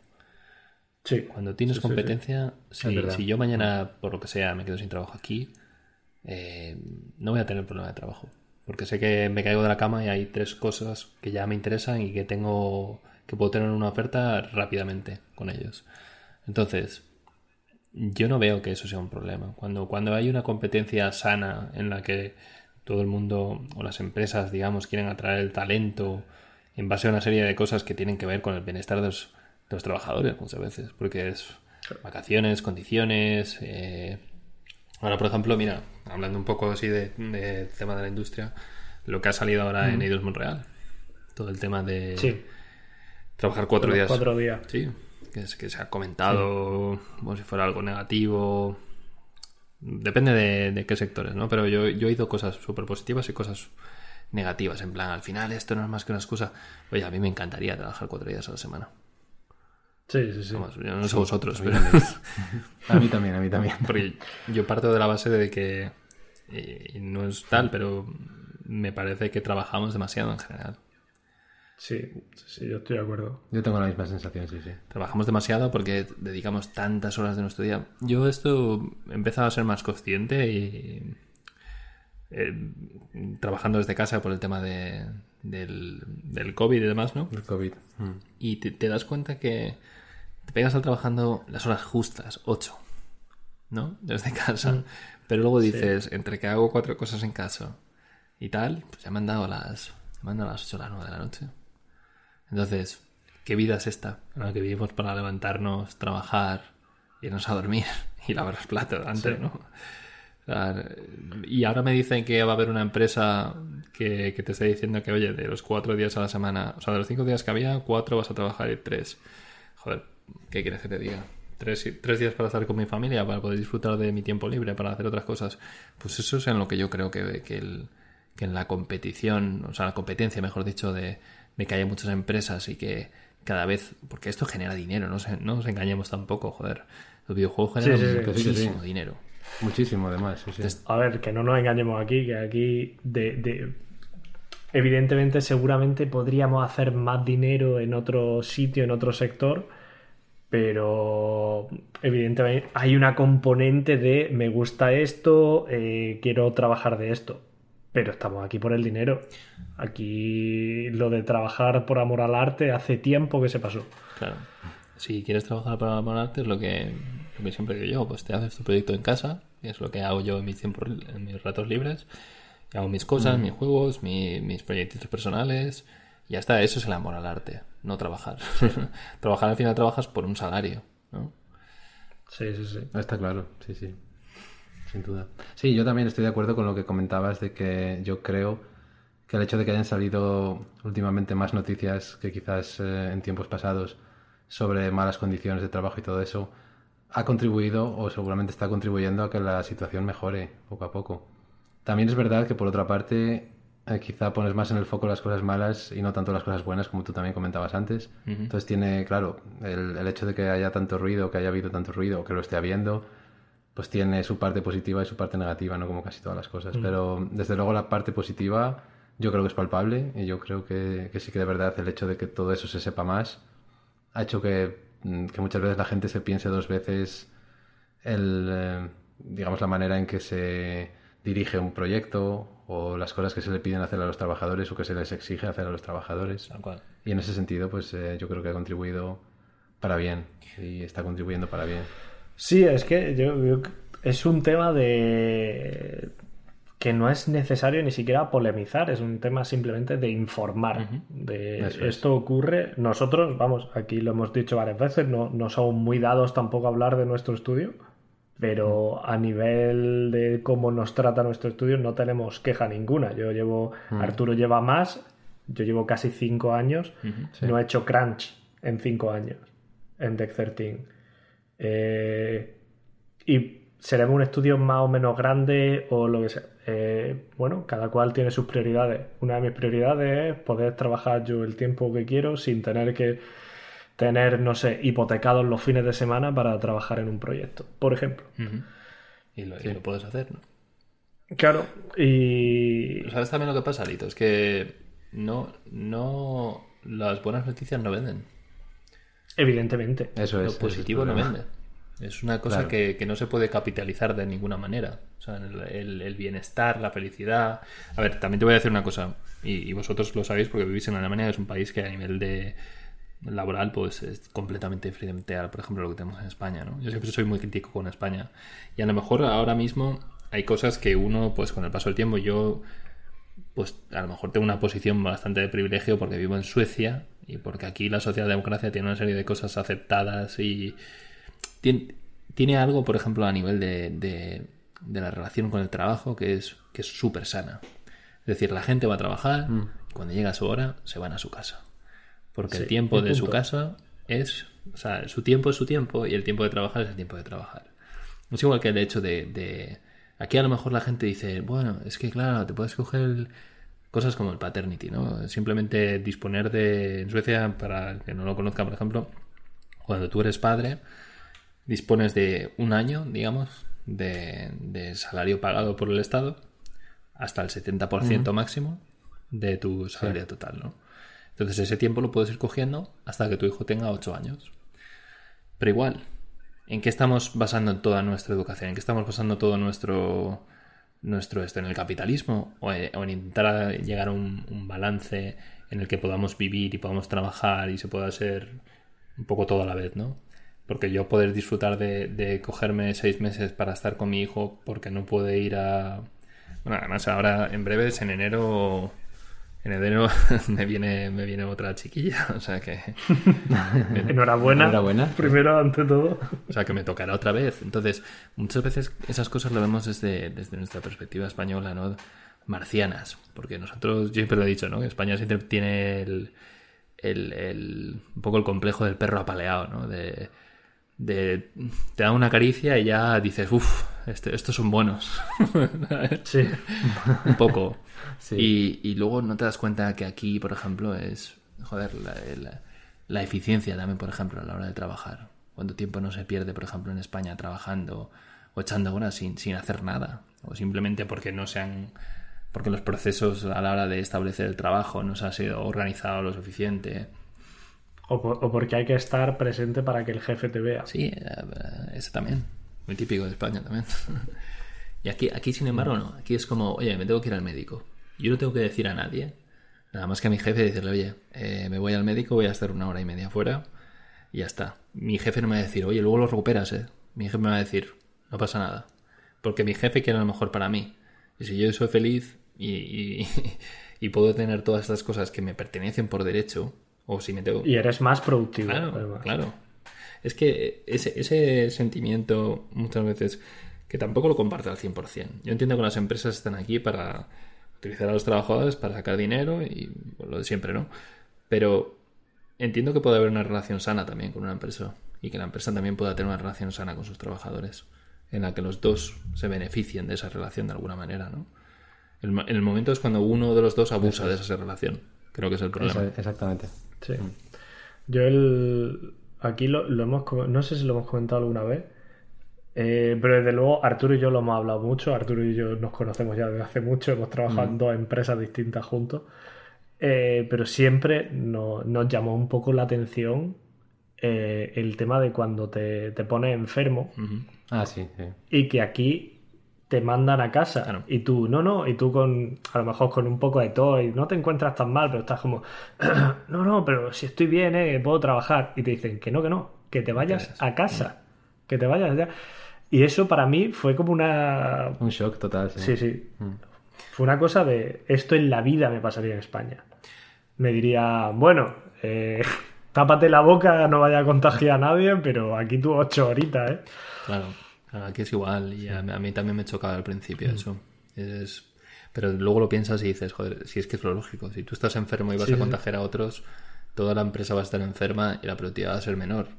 Entonces, Sí, tiene sí. un punto de vista, digamos, desde la empresa que es ese y el otro que es el tuyo de decir, oye, tengo, estoy enfermo, eh, debería descansar y debería recuperarme, que es lo que habría que hacer. Sí, pero nos pasa mucho a los españoles que Total. seguimos viendo con esa... De hecho, está feo que lo diga que yo aquí. sientes culpable, ¿no? De alguna Sí, sí, manera. sí. Eh. Pero está feo que lo diga yo aquí, pero creo que Arturo es la persona que menos días por enfermedad se cogió en la empresa de, de- de todos los trabajadores. Arturo nunca está Y enfermo. posiblemente, Sí, sí, te- posiblemente, te po- o sea, en, en España eso sería un, un motivo de medallita. En otros, en otros sitios sería un motivo de decir, "Ps, pues a lo mejor te tendrías que poner más enfermo. ¿Sabes? Sí. No, la verdad es que tengo, tengo suerte, tengo la salud de hierro. Sí, sí, No, sí. no me puedo quejar. Arturo, además, tiene a tu niña y tal, y, y nada, y resistes como... como- Ahora, ahora un poquito más, ahora ya como va la guardería y todo eso, ya me, me pongo más veces Sí, malito. bueno, los, los virus de las guarderías son lo peor, ¿eh? Sí, sí. En Suecia hay otra cosa que es un concepto también que es marcianísimo que se llama BAB, que es un concepto que BAB es un, es un verbo ya, directamente babbing es un verbo aquí, que básicamente es eh, si tu hijo se pone enfermo, tú te quedas en casa a cuidar a tu hijo y no tienes que hacer nada. El Estado te paga ese dinero. En Suecia, por supuesto, te pagan muchos impuestos, pero eh, tú te quedas en casa ese día con tu hijo y al día siguiente, si el niño sigue enfermo, pues eh, tu mujer o tu pareja o quien sea se puede quedar ese día y así, hasta un máximo de días, Sí. por supuesto, pero la empresa no se tiene que preocupar de nada porque ella, de ella no depende eso. Obviamente no van a disponer de tu, de tu tiempo ni de tu trabajo, Claro. mm. pero ella no, no hay un no hay un interés económico detrás, que es otra de las cosas buenas que yo creo que tiene Sí, este que eso sistema. está regulado a nivel estatal, Claro. sí, sí, sí. y que tú no tienes que hacer nada, que es que te metes una página web, dices, le das un clic y dices, oye, estoy de Babi, punto, ya está, fin. Eh, para mí eso es la calidad de vida y para mí eso es cuando, cuando la gente dice, no, es que, wow, es que la gente que trabaja en los videojuegos, y demás". has, has citado también antes, Litos, el tema del crunch. Yo en, en 11 años de, de carrera trabajando en videojuegos he cruncheado, sin exagerarte, 40 días en total, a lo largo de 11 años. Sí, Y todos esos días se me han sido, han sido devueltos en vacaciones. Entonces, hay, Sí, no, a ver. Sí, sí. Pero yo, por ejemplo, a, a mí me han devuelto todo mi crunch, me lo han devuelto en vacaciones, pero también te digo, me pegué un año eh, de locos eh, en el que al final, vamos, no sabía yo ni mi, ni mi nombre y apellido. O sea, sí, me- a nivel legal lo hicieron estupendamente. eh, pero yo no dejaba ser un Kleenex para aquella para la empresa donde Claro. yo hice crunch claro, claro. era como, bueno, si, si se rompe ya cogeremos otro. Sí, pero era más a nivel de números. Por supuesto, yo creo que el crunch es lo más antiproductivo del mundo.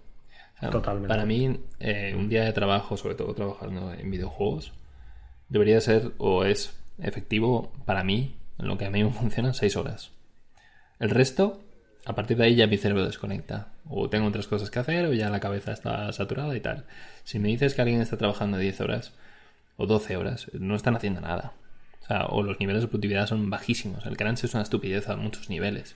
De hecho, una de las cosas que cuando yo he tenido que crunchear ha sido eh, ir un sábado, por ejemplo, cuatro horas.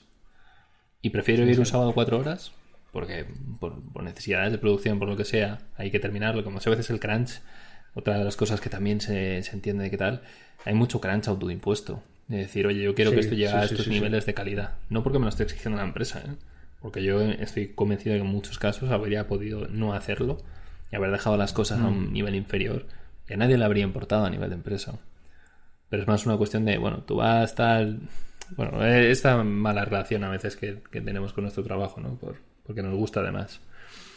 Y, y es eso. Prefiero a lo mejor ir una mañana al sábado, estar cuatro horas, y en esas cuatro horas a lo mejor he hecho muchísimo más que alguien ha estado dos horas todos los días durante eh, toda la semana. Sí, sí. Es que es, un- pues posiblemente. es una estupidez. Sí. Es una estupidez lo de crunch. Pero bueno. Pues sí, totalmente. Vale, si os parece bien pasamos a, a la sección de anécdotas y batallitas. No sé si tienes así algo allí que te apetezca contar. Eh, puede ser divertido, puede ser... Ya, no sé. instructivo de cualquier índole. ¿Algo que te apetezca contar? Batallitas. Brevemente. ¿Batallitas? Mm. sí, yo qué sé, no sé, te puedo contar alguna historia. Alguna, alguna historia de producción a lo mejor, ¿no? Por ejemplo. Venga, con- vamos allá. Respecto a, a la libertad, ¿no? Yo me acuerdo que. Con, con respecto a la libertad trabajando, muchas veces se viene entendiendo el trabajar en Has videojuegos. dicho con respecto a la libertad y he pensado en Isabel Díaz Ayuso. de repente. no, no. No, por favor. Con respecto a la libertad en el trabajo, en el sentido de que hay mucha gente que, que cree que. O depende del estudio, por supuesto, ¿no? Encontrar un buen estudio creo que es una labor muy complicada. Eh, por eso hay que probar varios estudios, hay que probar varios países, varias mentalidades y demás, hasta que encuentres un sitio que haga clic contigo y, y donde puedas trabajar a gusto, ¿no? Y, a mí siempre me ha flipado el tema de cómo en España yo vengo del, del modelo este más de, de micromanagement, ¿no? De, de decirte exactamente lo que tienes que hacer, ponerte los tiempos, controlarte.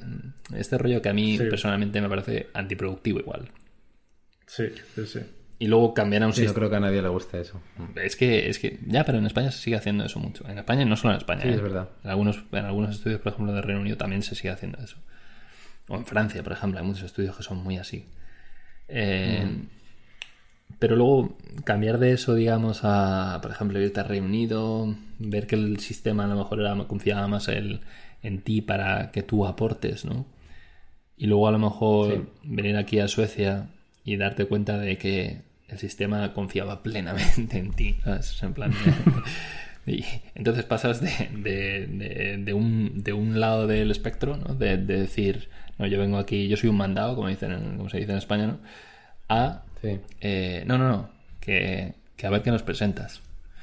Y en, y en ese sentido, me acuerdo de. Me acuerdo de. de una, una anécdota, por ejemplo, del Wolfenstein 2, que era el nivel final del juego. No sé si lo habéis jugado, pero Sí, Yo no. el nivel final del juego es en el, en el Ausmerster, que es una especie de. de. Sí, lo que comentaste al principio la- del, del episodio. Es una especie de fortificación gigante eh, y bueno, al final llegas a, te llegas a- hasta arriba del todo y hay una especie de combate gigante contra, contra varios de los enemigos finales. ¿no? Y estuvimos mirando, me acuerdo que nosotros nos, solíamos organizar aquí en, en pods, ¿no? que son comunidades de producción en la que trabajas, trabajábamos cuatro environment artists, uno de, de 3D de props y un scripter de combate. Y teníamos asignados nuestros mapas. Y nos pasaron un, un borrador del documento de cómo iba a ser el, el combate final, o sea, todo el nivel final.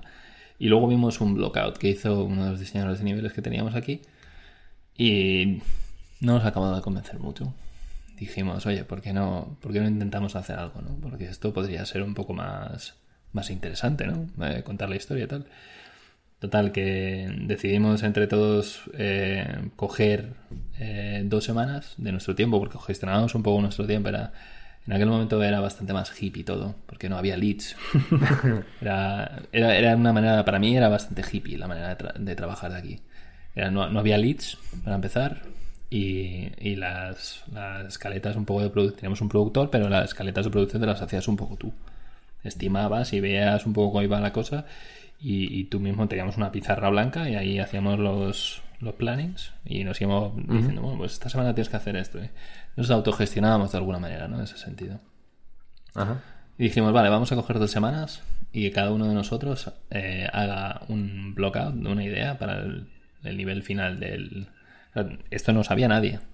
En plan, lo, di- lo decidimos hacer nosotros y lo hicimos, ¿no? Y entonces cada uno de- del equipo hizo un blockout y dijimos, vale, vamos a empezar aquí, allá, ¿qué vamos a hacer? Entonces cada uno de los cada uno de los integrantes del equipo presentó su visión de cómo debería ser el nivel final del juego. Eh, Cada uno hicimos una parte que nos gustaba más o menos, como tenía que ser, también siguiendo un poco las escaletas que venían del, del documento de diseño. Y entre todos llegamos a una visión más o menos conjunta, ¿no? Juntando las ideas de unos y de otros. Eh, por, explicarlo un poco, básicamente eh, sales de, de un combate y llegas a la parte de arriba de la superficie, ¿no? Y luego tienes una arena de combate que es un helipuerto, subes por una serie de rampas, al principio ibas por una especie de hangar en el que despegaban unos aviones y demás, subías otra vez y luego llegabas a una plataforma donde es el combate final. Llegamos a esa conclusión entre todos de hacerla, ¿no? Y queríamos que fuera, pues eso, como una especie de. Pues una, pues, como una especie de concierto de heavy metal de, de plomo y, y, violencia, ¿no? Al final. Y, Sí. y hicimos todo el, el blockout, lo juntamos todas las ideas juntas, porque eso es otra, otra de las cosas muy buenas, que es eh, poner las cosas juntas, intentar llegar a un compromiso, que, que no se trata de que una persona solo tenga la visión, sino de simplemente de que, que a esa visión se puede llegar haciendo un poco felices a todos. Y creo que Sí, muchas sí, veces es más importante hacer felices a todos cuando estás trabajando que que una persona sea el, el vision holder ¿no? de, de la historia. El rockstar, sí. Claro, porque al final eh, el resto van a trabajar para él. Entonces, si todo el mundo eh, ha aportado algo a esa idea o ha aportado algo a eso, pues se va a sentir parte y va, se va a volcar muchísimo más, ¿no? Total, que cogimos el cogimos este, este tiempo de las dos semanas, hicimos un vídeo y, y les mandamos un email a los directores del juego. Y les dijimos, oye, tenemos una cosa que presentaros, a ver qué os parece. Y fuimos al meeting con el director de gameplay, el director del proyecto y el director de arte. Y les dijimos que hemos pensado que el nivel final podía ser este.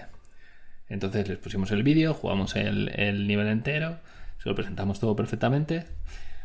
Y nosotros estábamos ahí con cara de a ver qué van a decir, tal. Y entonces el director del proyecto dijo, joder, pues suena bien. ¿Sabes? Simplemente fue como, vale, para adelante, lo podéis hacer. ¿no? Eso nos dijeron una cosa, ¿lo podéis hacer en tiempo? Y nosotros en plan de, sí, sí, hemos hecho bastante contenido ya para otras partes de esto, así que podríamos hacerlo en tiempo. Sí.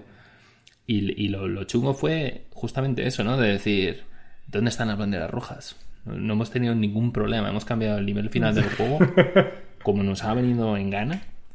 Y, han dicho pa'lante. y han dicho para adelante, han dicho, venga, va. Perfecto, sí, sí, sí, lo podéis entregar en tiempo.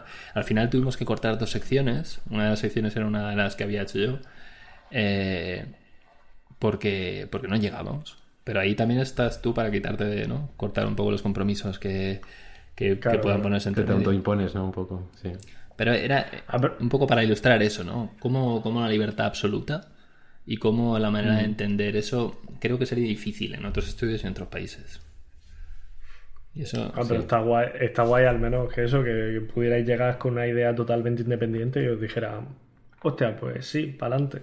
Porque hay mucha gente que se cierra en banda con esa visión del creador y, y no hay tu tía. No, porque, otra vez, el sistema de, de gestionar al, no, no, el talento que tienes dentro del estudio, si tú aprecias eso y tú contratas gente que tengan una cierta, cierta proactividad, que, que lo que vengan aquí es hacer videojuegos, que al final es de lo que se trata, ¿no? Yo no me considero tanto un environment artist como un game developer al final. Sí. Pues eso, a la larga, tiene sus ventajas. Y cuando, cuando un estudio sabe verlo, pues lo único que va a hacer es, eh, no sé, mm, Sí, sacarle partido. claro, claro, sacar la partida. Está claro, pues sí, muy, muy buena la anécdota, muy interesante. Em, Litos, tú tenías una también, ¿no? Sí, yo tengo una un poco, un poco rara, eh, porque esto viene de, de una persona que, que me contactó y me dijo, mira, comparte esto, porque creo que puede ser divertido para compartir. Eh, no sé, vamos a hacer la misma de siempre, de para mantener en el, en el anonimato a este confidente. Eh, os pido que me deis un nombre de, de hombre o de mujer eh, y así llamaremos a este confidente. Venga, Aye, te dejo a ti que propongas un nombre. Vamos a llamar Gustavo. Gustavo, venga. Pues Gustavo, el tema es que Gustavo trabaja principalmente como, como freelance, ¿no? Y, y como freelance y, y, entonces trabaja mucho con clientes. Y, me dice que el, pe- el peligro de trabajar con clientes aislados muchas veces es encontrarte pues a los tiburones, a estos tiburones de los del business que, que, que principalmente, hablando mal y pronto, se hacen pajas mentales, ¿no? Entonces, Gustavo me pasó una lista de, de cosas que, que Gustavo fue apuntando, eh, fue apuntando mientras tenía estas conversaciones con este, este tiburón de los negocios, eh, que a mí me parecieron muy un buen ejemplo de lo que ocurre cuando, cuando a veces cuando tratas con gente, eh, aquí dicho un poco quizá de una forma despectiva, pero trajeados, ¿no? Mm. Y entonces, pues Gustavo apuntaba que, que esta gente le, le contactó porque querían hacer básicamente pues, una, una tecnología, digamos que eh, no es el caso, pero digamos que querían hacer un, el- un- algo similar a, a Skype, pero mejor que Skype. ¿no? Algo, Skype killers. Igual que te. Sí, sí, igual que te encuentra el que quiere hacer algo como Fortnite, pero mejor que Fortnite, ¿no? Pues, pues en este caso fue algo así, un tema de tecnología. Y, y entonces él ha apuntado, yo voy a ir leyendo los, los puntos, porque me parece, me parece están bien, bien ilustrados, un poco como leer sin noticias de GURP, pero en, en notas de desarrollador. Entonces dice eso, dice, llevan tres años desarrollando una idea loca. Hacer un Skype, pero mejor que Skype. Pero en realidad no han desarrollado nada. Pues no son gente técnica, solo son gente de business. Y decía, son cuatro. Dos de aquí, dos de otro país, pero también está el primo de la mujer de uno que resulta que es superdotado. Nadie cobra porque de momento todo es por amor al arte. Creen en el trabajo por objetivo y en trabajar duro para conseguirlo. Pero también en disfrutar de su familia y sus preciosos hijos. Literal que me dijo eso. Han llegado a mí porque eh, Antonio le había hablado súper bien de mí y, y es amigo íntimo suyo. Y para él lo que dice el- su amigo es lo más importante de la vida. En realidad yo no conozco a Antonio de nada. Conozco a Miguel. Lo que pasa es que, que cuando me dijo si conocía a Antonio o a Miguel, yo le dije que conocía a Antonio, le mentí a propósito y me dijo, sí, sí, Antonio me ha hablado de ti. Eh, quieren cambiar el mundo, creen, creen que, pueden hacerlo un sitio mejor y, su idea de hacerlo mejor es que cuando la cosa vaya bien, pues que les compre una, empresa X y dedicarse a su sueño, que sea montar y ven- vender empresa o cultivar tomates. Que yo ahí me pregunto cómo es eso hacer un mundo mejor. Eh, no tienen a nadie técnico, pero tienen muchos amigos importantes y contactos. Una vez conoció a la gente que dirige Facebook España. Se fía 100%, 100 de sí mismo y su energía. No tiene inversores. Bueno, sí, entraron algunos en julio del año pasado, pero aún no han pagado nada. La- Es que- eh, pero estas son las notas literales eh, que, que me pasó Gustavo. Eh, la idea es hacer una, una, una killer app o, o esta tecnología y de ahí hacer directamente a que nos paguen millones. Eh, Tienes que, tienes que decir, Litos, al final. eh, sigue leyendo hasta el final, porque al final te sorprenderá. No creerás. Sí, no, no creerás lo que pasa al final. Esto va, esto es una frase literal que le dijo a Gustavo. Le dijo: El producto no importa, Gustavo. Yo creo que la empresa son las personas. Gustavo, yo antes era consultor, pero ahora persigo mis sueños. Soy un optimista, quiero cambiar el mundo. Eh, le- claro, esto le, no sé si, si- si decía aquí la fecha, pero era en plan como, bueno, eh, la tecnología esta, ¿para cuándo? Y dice, para cuanto antes, a ser posible, para el mes que viene. Y le dice, hombre, quizá habéis llamado hace un año. Eh, ¿Cómo era? Ah, eh, sí, le dice en algún momento, bueno, pero es que a través de videoconferencia no te lo puedo explicar bien, tenemos que quedar en un bar y te cuento los detalles por persona, que, que seguro que los vas a entender bien. Cuando Gustavo, ya de última, después de haber escuchado todo este tema con este killer, este shark de, de los, de- de los negocios, le dijo, bueno, pero, pero ¿sabéis cómo funciona internamente, en este caso, pues en este nuestro ejemplo, Skype? Sí. ¿Sabéis cómo funciona inter- internamente? ¿Tenéis alguna noción de, de- de- cómo han implementado su, su negocio, su tecnología? Tal?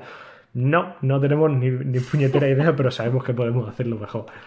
Así que, que sí. No sé. Parece como A de, mí la- la- de primero de LinkedIn, ¿no? De entrepreneur de LinkedIn. Sí, sí, sí. eh, es de, de una mezcla de, de haber visto mucho el logo de Wall Street y, y de, y de los mensajes de Mr. Wonderful. ya ves. Pero lo triste es que eh, no sé si tú te encuentras gente así, pero nosotros sabemos que en el mundo, al menos en el mundo de la programación y la informática, hay mucha gente, mucho entrepreneur que, que va de este palo. Mm. Es que intento ir de esa gente, la verdad. Algunos, algunos, me he encontrado, alguno iluminado de estos de, eh, como le dicen en inglés, ¿no? Idea guy. Es en plan yo tengo una buena idea, vosotros hacedme caso a mí, que yo tengo unas ideas. Sí, sí. Eh, de estos de... Eh, bueno, no es raro el que ha contactado alguna vez algún estudio o, algo diciendo, oye, tengo una idea revolucionaria para un videojuego, estoy dispuesto a compartirla con vosotros. que eso, es un clásico. Sí, sí, eso pasa. Eso es un clásico también, pero bueno. Yo siempre, siempre lo digo con eso de las ideas, que al final. O sea, yo creo que las ideas están un poco sobrevaloradas en general, porque tener unas ideas las puede tener cualquiera. Pero lo, que lo hace importante o lo que hace interesante es la ejecución. Y, sí, llevarla a cabo. Sí, y muchas veces tampoco hace falta tener una idea revolucionaria, no hay que reventar la, la rueda, sobre todo en videojuegos. Tienes que hacer algo que esté bien hecho. Sí. que no. Completamente. Principalmente eso, sí. Pues sí, caso verídico, ¿no? Eh, no, sí, está claro. Yo creo que, que todos eh, nos hemos topado con gente así en algún momento o por lo menos hemos eh, conocido casos cercanos. Pero, no sé si vosotros ya trabajando dentro de la industria, veis, dentro, dentro, yo fantasmas no he conocido tantos, ¿eh? Porque la gente que he conocido dentro de la industria ya son gente que ya sabe lo que es el, el, desarrollo, sabe lo que es trabajar en esto y a lo mejor están, están haciendo cosas por su cuenta, pero tienen algo tangible entre las manos. Y entonces es cuando deciden hacer algo. Yo me lo he encontrado más en, en el típico recruiter que te, que te contacta. sí, que te venden el escenario, ¿no? Sí, sí, sí en plan, no, no, que es el próximo Steve Jobs, tienes que trabajar para esta persona. Y yo, a lo mejor me da un poco de pereza. Sí, en ese alerta roja. En ese sentido, LinkedIn es, es, el rey de, esta mierda. Sí, LinkedIn es la, mejor red social, irónicamente. Yo me pego días ahí mirando cosas y, y viendo lo que comparten. El otro día hacían un chiste sobre esto eh, de alguien que había. Eh, era como, como un hito. Alguien que se había sacado el carnet de conducir, era, ¿no? Entonces eran dos personas y era lo que pasa en la realidad y cómo lo cuenta en LinkedIn, ¿no? y entonces era como alguien. Estaba por ahí, a ver si lo puedo pasar. Era. Se ha sacado el carnet de conducir y en LinkedIn ponía algo así como. Bueno, después de mucho esfuerzo me congratula poder decir que ahora estoy entre, entre el, grupo de élite de la gente que conduce vehículos a alta velocidad. Con, Se me han abierto muchísimas puertas con esto, poder transportarme a diferentes partes de la, de la geografía. Era todo el rollo. Y es como, no sé, me parece una, una red de una red de mierda, sinceramente, en muchos, en muchos sentidos. Porque va a depender. es verdad que el aspecto de red social es un poco. Eh, un poco así. y, sinceramente, y sinceramente, ¿para qué habéis utilizado LinkedIn? ¿Para qué ha valido? Para tener tu currículum ahí y ya está, ¿no? Sí. Sí, básicamente. Como el portfolio digital. ¿Habéis conseguido algún trabajo por LinkedIn alguna vez? Yo creo que no. Yo, yo conseguí un trabajo a través de un recruiter de LinkedIn, mm. eso sí. Pero, pero sí, poco más. Mm. En fin. Vale, pues llegados a este punto, eh, eh, vamos a comentar alguna noticia, si os parece, brevemente. Yo eh, tengo una que quería comentar, que más que una noticia es un lanzamiento, un release de un juego, que es el Metroid Dread. Y me gustaría comentarlo por dos razones principalmente. Primero, porque ha sido, mm, bueno, seguramente ha sido el, mayor éxito de, un videojuego desarrollado en España, por lo menos parcialmente, después de Comandos, que lo comentábamos antes. Mm. Comandos que fue a finales de los años 90, entonces es, desde luego ha sido un hito, ¿no? Ha sido un, todo un milestone en, en la historia de la industria española del videojuego. Eh, y segundo, porque allí eh, trabajó en su día en Mercury Steam, que es la empresa que está detrás de esto. Mm. Que bueno, también seguramente como sabéis, pues ha salido, después salieron algunas noticias polémicas, ¿no? Como por ejemplo lo de las personas que no habían aparecido en los créditos a pesar de haber trabajado en el proyecto. Entonces allí queríamos comentar contigo, eh, por un lado, esta parte tan positiva ¿no? del, digamos, el, el gran juego que es Metroid Dread y el, y el reconocimiento que ha obtenido, merecido sin duda. Y por otra parte, pues esa otra cara negativa, eh, todas estas noticias que seguramente a raíz de, de, este release han salido a la luz. Y no sé, qué, un poco qué piensas tú de, de, todo eso, de las dos caras de la moneda. Sí, eh, bueno, es un poco. Es un poco agridulce, ¿no? Porque por un lado tienes. Exactamente, sí. El lanzamiento sí, de un juego Totalmente. que ha tenido pues, las mejores notas y ha sido reconocido quizá de la mejor manera en mucho tiempo y que debería ser un motivo de orgullo para mucha gente. Sin duda. Pero luego por otro lado pues tienes el pues lo de siempre, ¿no? Lo que siempre he venido a criticar yo, ¿no? El, el tema de cómo, cómo es la cultura empresarial española. Que, que lamentablemente es así. No, no queda otra. Yo de hecho estuve trabajando en, en Merck, como dices, y estuve trabajando en, en ese equipo, en el equipo yo, mi, mi primer juego que hice fue el Castlevania el Mirror of Fate. Entonces uh -huh. conozco bastante bien a toda la gente que trabaja allí y de hecho tengo, tengo contacto con ellos hasta, hasta el día de hoy. Y, sí. y bueno, yo primero de, halagos a, para lo que han hecho porque todavía no lo he jugado, simplemente he visto los vídeos y he estado viendo y tal y la verdad es que se, se ve increíble, ¿no? Y creo que al final son gente que siempre se han visto como el equipo B de Mercury porque eran o son el equipo B de alguna manera porque eran éramos el equipo pequeño ten en cuenta que cuando hicimos el, el Mirror of Fate éramos no sé cuántos éramos pero a lo mejor éramos 20 personas y era, estábamos metidos ahí en una salita pequeña y trabajando para 3DS sí. y sí. todo el motor estaba hecho desde cero eh, mm. no sé eh, fue un, un, desarrollo que yo lo recuerdo con mucho cariño por porque estabas estabas ahí todos juntos eh, y, y, al final eso pues pues lo recuerdas, ¿no? Sobre todo cuando ves tus primeras cosas en un videojuego, pues es súper agradable. Pero a la larga, eh, claro. esta gente lo que ha ido haciendo es perfeccionando eso, ¿no? Ha ido perfeccionando la fórmula y ha pasado del Castlevania al Metroid de 3DS y ahora han hecho esto y por fin me alegra.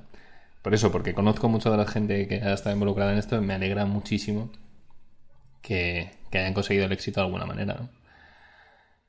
Sí, sí, desde luego. Pero claro, luego pues luego desgraciadamente la situación de la empresa española pues es la que es. Y a mí me pasa un poco lo mismo cuando cuando mm, salió el, el Castlevania pues al final cómo se trabaja en España o cómo se trabaja en, en Mercury en concreto mucha gente se iba fuera después del proyecto o sea, se había acabado tu contrato te ibas y no había posibilidad de renovar ni nada y, yeah. y yo por lo que he oído mucha gente pues pues ha acabado su contrato y ya está.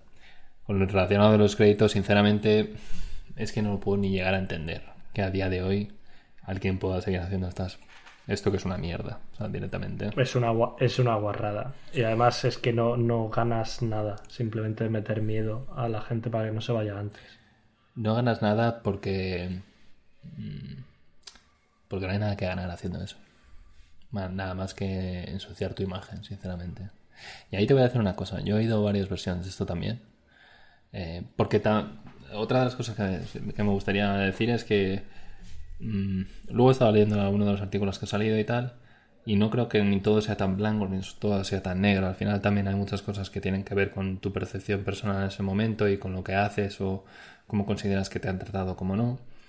Pero por ejemplo, en relación a los créditos he oído algunas versiones que dicen que los créditos, mm. la palabra final la tiene Nintendo no la tiene la empresa. Entonces, mmm, uh -huh. no lo tengo claro, sinceramente. Obviamente, de ninguna de las maneras es aceptable para mi gusto. Porque es el trabajo de una serie de personas que han trabajado en eso, han aportado su granito de arena, y gracias a eso, gracias a cada uno de los granitos de arena de la gente, Metroid Dread es el juego que es. Y es, eh, pues, eso. Estoy convencido porque el, el anterior Metroid fue el mejor juego de portátil. Este año va a pasar lo mismo. O sea, sí. Metroid Dread seguro va a ser seguramente el mejor juego de plataformas para muchos eh, a finales de año y seguramente será el mejor juego de Switch. A no ser que sea, no sé, no sé si se os ocurre algo más en Switch que pueda competir contra Metroid Dread, pero seguramente no. No, ahora mismo no se me viene nada a la cabeza este año de Switch. Entonces, ¿qué menos que ser agradecido con ese éxito? ¿No? Que menos que ser agradecido con que todas las personas que han aportado algo. Al final, eh, yo entiendo que las relaciones laborales son complicadas, pero Eh, Sí. no, nunca he llegado a entender eso de que te tengas que estar X tiempo para aparecer en los créditos. Yo, No, es que para mí no, no ha tenido sentido nunca. No ha tenido sentido cuando ha pasado ahora y ha salido con el tema de Metroid, sea Mercury, sea cosa de Mercury o sea de Nintendo, me parece eh, desde cualquiera de los puntos una guarrada, pero me parecía igual cuando era Rockstar, por ejemplo, con los GTA y los, y los Red Dead Ah. Redemption. Es una cosa en la que no, a- no ganas absolutamente nada.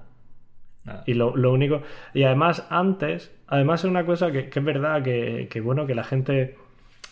Personalmente creo que la gente, sobre todo una cosa que afecta mucho a la gente nueva en la industria, la gente que lleva no mucho tiempo, no lleva mucho tiempo, eh, sinceramente no os preocupéis. Antes era una cosa que, que la única forma sin internet y nada, la única forma un poco de demostrarlo era, era enseñando crédito y por eso era medianamente importante. Actualmente ya no lo es tanto. Pero simplemente a nivel personal te gusta ver tu nombre. En plan, sí, yo me lo he currado, yo he estado en este equipo, yo soy una parte de esto y es una cosa que a nivel personal, ya a mí, a, a mí no me importa si yo aparezco en unos Claro. créditos a nivel profesional, me, me- me importa a nivel personal, simplemente. Pero es una guarrada, es, es una guarrada y no, no tiene sentido. Ahí lo, lo has dicho Sí, bien. es, es difícil de entender, es verdad.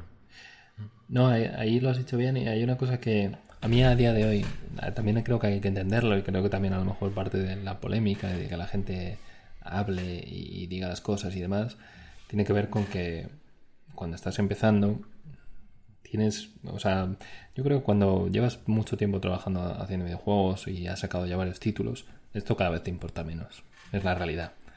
Obviamente te gusta cuando alguien ha acabado bien, cuando un juego que has hecho ha acabado bien y ha tenido una crítica tal, te gusta aparecer ahí. Y no me parece algo tan, tan estúpido, ¿no? Pensar que alguien puede sentir orgullo de, de su granito de arena dentro de una producción. Pero obviamente con el tiempo dices, bueno, otro más, otro más, otro más, otro más, ¿no?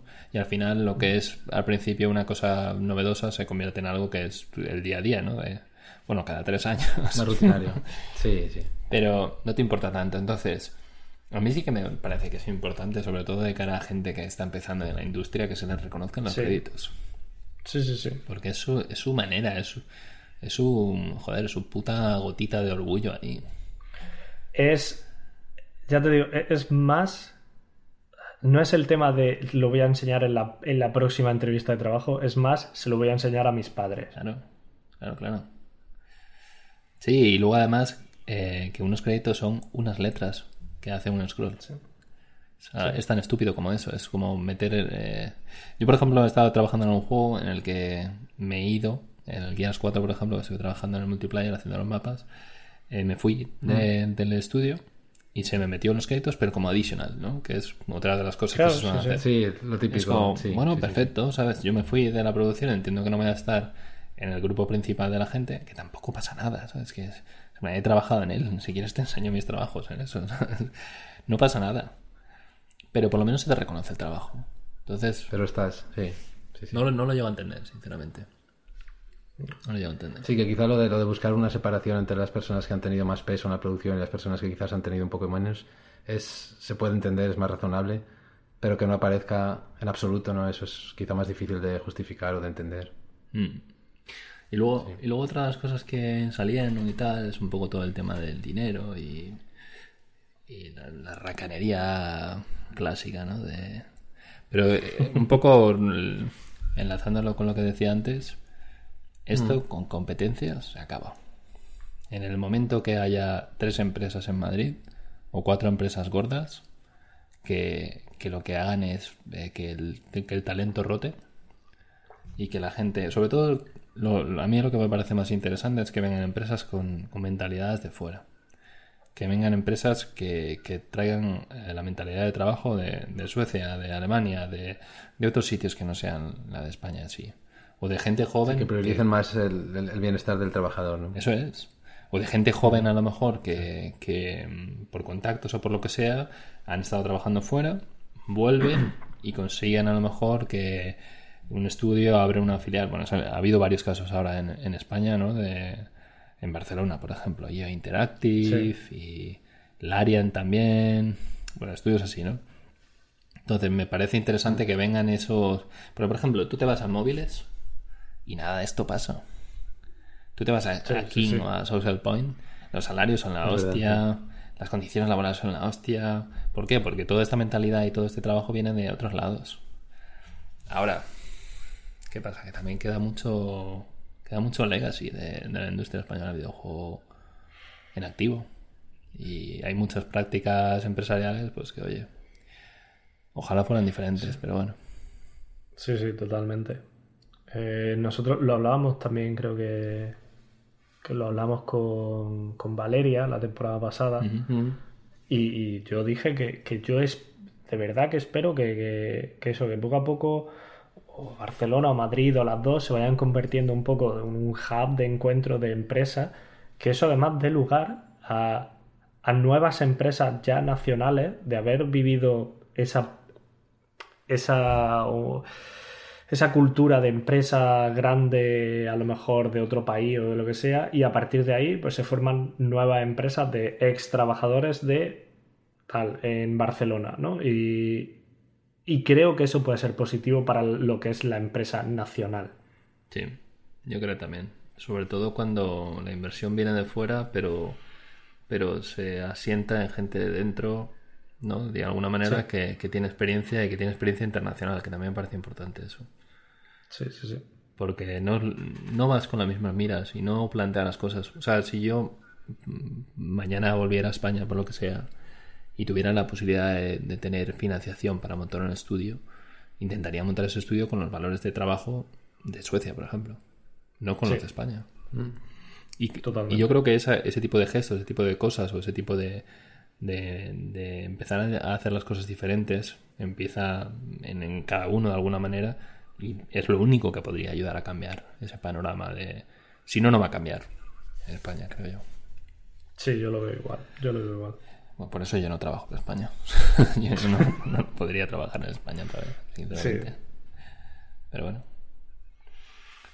No, eso Pues sí. era una noticia agridulce. No sé qué tú piensas, qué, qué piensas tú, Arturo, pero una noticia agridulce, ¿verdad? Sí, sí, totalmente. Agridulce es, es la palabra. Totalmente. Sí, a mí personalmente me ha parecido una pena que saliese todo eso otro, ¿no? Digamos, la parte oscura.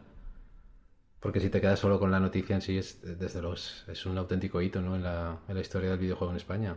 Porque es, es, es que es así. Sí. O sea, no es que lo estemos aquí engrandeciendo. Y, De verdad que es, es así.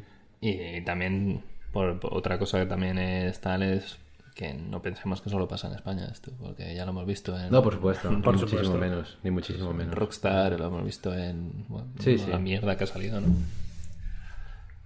Ah, Sí, sí, lo que comentábamos antes, ¿no? Que hay muchas cosas de este tipo que han salido últimamente y eso desde luego tiene, tiene su parte buena. Así que bueno, quedémonos con eso y, y solo podemos desear que esto siga yendo a mejor y aportar todo lo que podamos cada uno de nosotros para, para ello, ¿no? dentro de nuestras posibilidades. ojalá. Y nada, para, para terminar, pues tenemos la sección de preguntas y respuestas. No sé si tenemos alguna pregunta, algún comentario, algo. Eh, bueno, algún comentario de. eh, había, había puesto algún algún cebo. Es que me estoy, me estoy sacando el título de, de Community Manager poco a poco. Había puesto algún cebo en Twitter de- diciendo que volvíamos ya, que ya por fin. Porque siendo sincero, ahora, ahora me voy, a, voy a entonar un mea culpa. Si no, si no habíamos vuelto antes, en parte era por culpa mía que no, no me había movilizado. Ha sido un verano ajetreado. Y, y- y al final, pues también necesitaba yo también recargar pilas. Bueno, a mí me ha venido bien el descanso también. Sí. Bueno, antes de nada, antes que se me olvide, Arturo eh, presentó este verano una, una presentación en, en el GDC que creo que hay, hay pocos hitos mayores que se pueda hacer en el Bueno, desarrollo. bueno, bueno, lo dice ahí modestamente, como... Arturo es la persona más modesta que conozco, No, de verdad. No, bueno, oye, no, no fue de las más multitudinarias, tengo que decirlo, pero, Bueno. pero la verdad que sí, contento porque, bueno, el, el feedback fue eh, enteramente positivo, porque, bueno, después en la, en la GDC te mandan un informe del el número de asistentes y aquellos que votan, que, que hacen una valoración, pues te llega el informe y había cuatro niveles, había dos negativos y dos positivos. Y la verdad es que todos los que llegaron fueron positivos, fueron muy pocos, tengo que decirlo, pero muy pocas personas votaron. Pero bueno, ¿Sobre qué pues, es? eh, La- la charla? Bueno, es sobre una cosa técnica, que es sobre el sistema de scripting que, que hemos implementado en el, en el motor y en el juego en el que estamos trabajando ahora. Ajá. Joder, pues a ver si Que básicamente, sí, básicamente es un sistema de scripting eh, con el que después no, no tienes, digamos, overhead, eh, no, no pagas un precio extra en tiempo de ejecución. Es- es súper técnico de programación, ¿no? Sí, sí, sí, sí. pero Ah, pero por, por- hablamos, por antes, ahí, hablamos antes de nichos, pues sí, esto era un poco en esa dirección. ¿Sales tú en, Pero- en el vídeo o no? Eh, sí, sí, claro. Hostia, no, no tengo un motivo para verlo. Le acabo de ver la cara a Arturo y ya.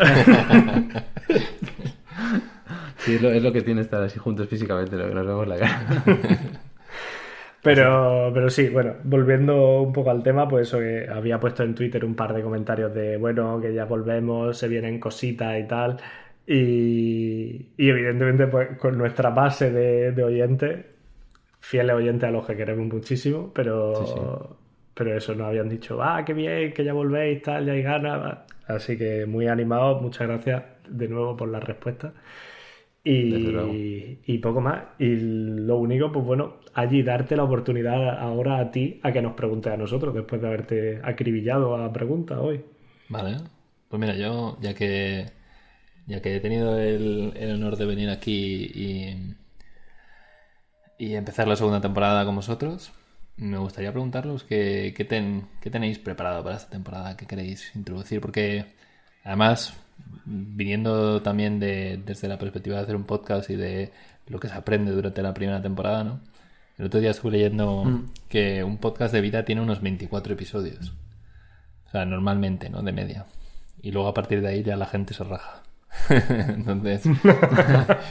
eh, pero, pero, digamos, nosotros llegamos al episodio 24 el jueves pasado. Y ya dijimos, bueno, ya, ya podemos estar tranquilos. Ya, po- ya habéis podemos cumplido. rajar. Ya habéis Sí, cumplido. ya podemos rajarnos eso. El 25 Ya ya, no hay más rajamos. compromiso, ya. No, pero cuando haces la primera temporada muchas veces no sabes qué esperar y luego durante la segunda temporada Sí. eh, quieres cambiar cosas, quieres hacer cosas diferentes y quieres intentar buscar como... La primera es para probar y la segunda es para afianzar un poco la fórmula, ¿no? Y lo que te ha funcionado, lo que no. y- Entonces quería preguntaros cómo... ¿Qué vais a traer diferente o qué vais a cambiar o le habéis dado una vuelta a las cosas o... Bueno, en realidad no mucho. Una de las cosas que sí que nos gustaría hacer es eh, ir rellenando huecos en cuanto a especialidades. Eso es una cosa que queríamos hacer desde el principio. Tener un poquito gente de todos los perfiles. Entonces, bueno, pues eh, nos faltan muchos todavía. Por ejemplo, contigo hemos cubierto y además, y además muy bien el, el tema del environment art. Eh, pues seguir en esta línea. Es un poco la, la intención. En principio, ¿no? En- encontrar gente de diferentes roles para eso, pues para cubrir huecos que todavía no hemos cubierto. Básicamente eso es una de las cosas. Y, y que... Yo, a- Ah, perdona, perdona. no, yo, yo a nivel personal lo que quiero aprender es a verbalizar mejor los pensamientos. Pues mi, siempre noto que mi, mi cabeza va a 120 FPS y mi boca a 60. Entonces, Pues era justo, estaba justo lo que os iba a preguntar ahora, en plan, ¿qué cosas, qué cosas habéis, habéis visto vosotros mismos, ¿no? A nivel práctico, en plan de qué es lo que tengo que mejorar. Porque no, no sé si os pasa a vosotros, pero cuando os oís no, no sois como ultra críticos con vosotros mismos. uy, yo sí. Totalmente. sí, sí, sí, sí. Y dices, joder, esto lo tengo que hacer. Y luego, por ejemplo, cuando estás con otras personas, no sé, si vosotros entre vosotros os, os dais un poco de feedback, ¿no? Pero en plan de, oye, tú, es que cortas mucho la peña. O no, es que tú no te calles. O, o tú no hablas durante, durante todo el podcast, no hablas. Ese tipo de cosas. ¿Habéis- ¿Habéis notado algo durante la primera temporada? En plan, que digáis, joder. Yo es que envidio mucho a Arturo. Es que ¿Por qué, hombre? es el- lo, lo escuchas hablando en la introducción y te da una rabia porque dices, "Pero este tío, este tío que hace una introducción ahí que parece que viene de toda la vida de la radio. Evidentemente tiene su formación, a través de la formación musical, tiene un conocimiento de- del audio y los micros ya y tal. Modula la y de la exposición. Sí. Pero luego yo me escucho y digo, pero ¿de dónde ha salido este saltimbanqui? Nada, yo en realidad yo tengo que decir que lo del principio lo que suelo hacer es prepararlo y leerlo. O sea que básicamente es eh, leer en voz alta. ¿No te lo has, apre- no te lo has aprendido con el tiempo? Eh, yo creo que podría decirlo de memoria, pero me da, me da una tranquilidad tenerlo. Y además está siempre el, el típico resumen del, del invitado anterior y la introducción del nuevo, entonces todas esas cosas como cambian en cada episodio, eso sí que eso sí que me lo escribo siempre. Entonces básicamente lo del principio es leer en voz alta. Luego sí que suelo ya hacerlo todo más de más espontáneo, digamos, pero ese esa lectura del principio, esa disertación, digamos, eso siempre siempre me lo escribo. Está bien, está bien. Sí, yo, yo si, si tengo a alguien más crítico que yo eh, con respecto al podcast, es mi madre. y, y- y- y mi madre lo que me dice es que me paso de espontáneo. Que- Yo creo que siempre está Ah, bien sí. tener los dos perfiles, esos de, de... A nosotros nos pasa lo mismo, ¿no? En plan, tenemos gente que es más estructurada a la hora de hablar, a lo mejor, y más en cuanto Mm. al contenido y cómo llevarlo. Y hay gente que, que es más a lo que se le ocurre y más la, ¿no? Como la, la- sí. el, el momento, ¿sabes? De, de tener una cierta rapidez para contestar, para traer cosas y tal. Y creo que los dos perfiles al final son buenos. sí. Sí, desde luego, ¿no? Y además en todas las tertulias de radio y esas cosas siempre ves también que hay perfiles muy diferentes que se complementan unos a otros y es, está muy bien al final, es como más rico, ¿no? Mm, tal cual. Bueno, desde aquí, antes, que, antes de que terminemos el capítulo, eh, episodio, mandarle un saludo a Rodri, Arturo y, y Dani de Estudio Creatura Por también. supuesto. Saludos para ellos también, desde luego. Se Sí, sí. los, se los, bueno, los oirán. Y a ver si, a ver si podemos hacer, a ver si podemos hacer pronto un, un crossover aquí entre, entre The Bug y The Bug Criaturas. De más criaturas. Nosotros encantados. Nosotros encantadísimos. Supuesto. molaría traer algo de eso, de eh, un poco de... Siempre tenemos la coña, ¿no? De la reconciliación entre programadores y arte. Intentar traer, traer algo ahí. Igual es el día en que, en que encontramos la paz. Claro. O a lo mejor no, a lo mejor no- nos peleamos más todavía. O no, nos dedicamos a rajar de los diseñadores a tope. No, pero por ejemplo, nosotros no hemos traído a nadie de, de IA y molaría un montón traer a alguien de IA y que nos contarais un poco cómo es, ¿no? Hacer... Es un Cristo, es un Cristo. Sí, pero molaría que a lo mejor, porque lo que decías tú antes, Arturo, ¿no? A lo mejor tu, tu charla de GDC es excesivamente técnica, pero intentar, lo que siempre hablamos, ¿no? de que los programadores intentemos hablar el idioma de los artistas y contar un poco lo que es la inteligencia Sí. artificial a un nivel más para, de, a pie de calle, ¿no?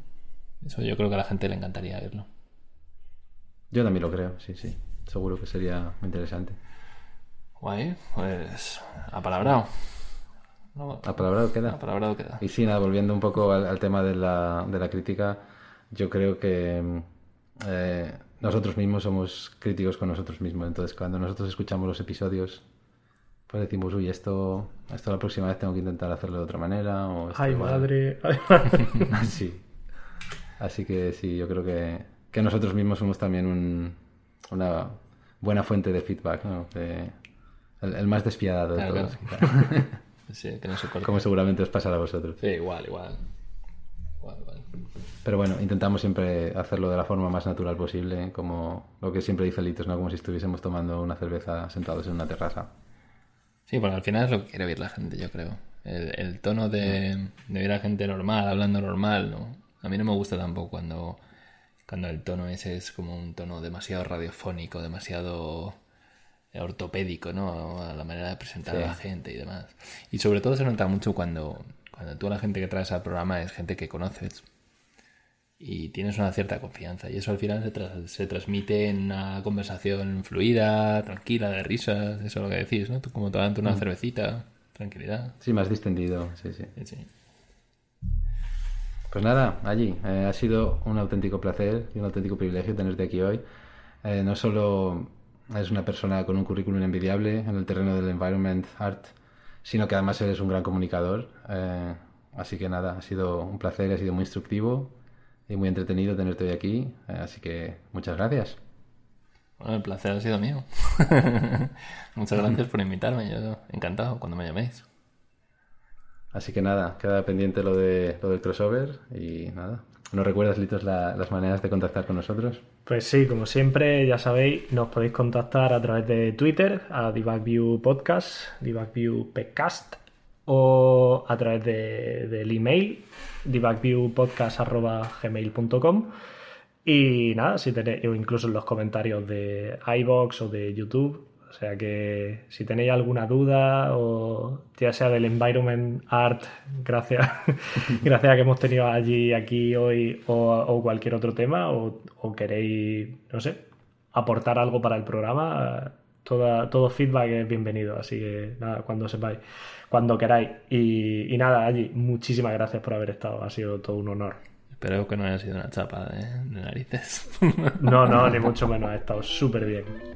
Sí, al contrario, al contrario, hemos tenido que sujetarnos para que no sea tarde. Así que nada, Aye, muchas gracias y nada, nos escuchamos en el siguiente episodio. Chao. Hasta luego. Chao, hasta luego.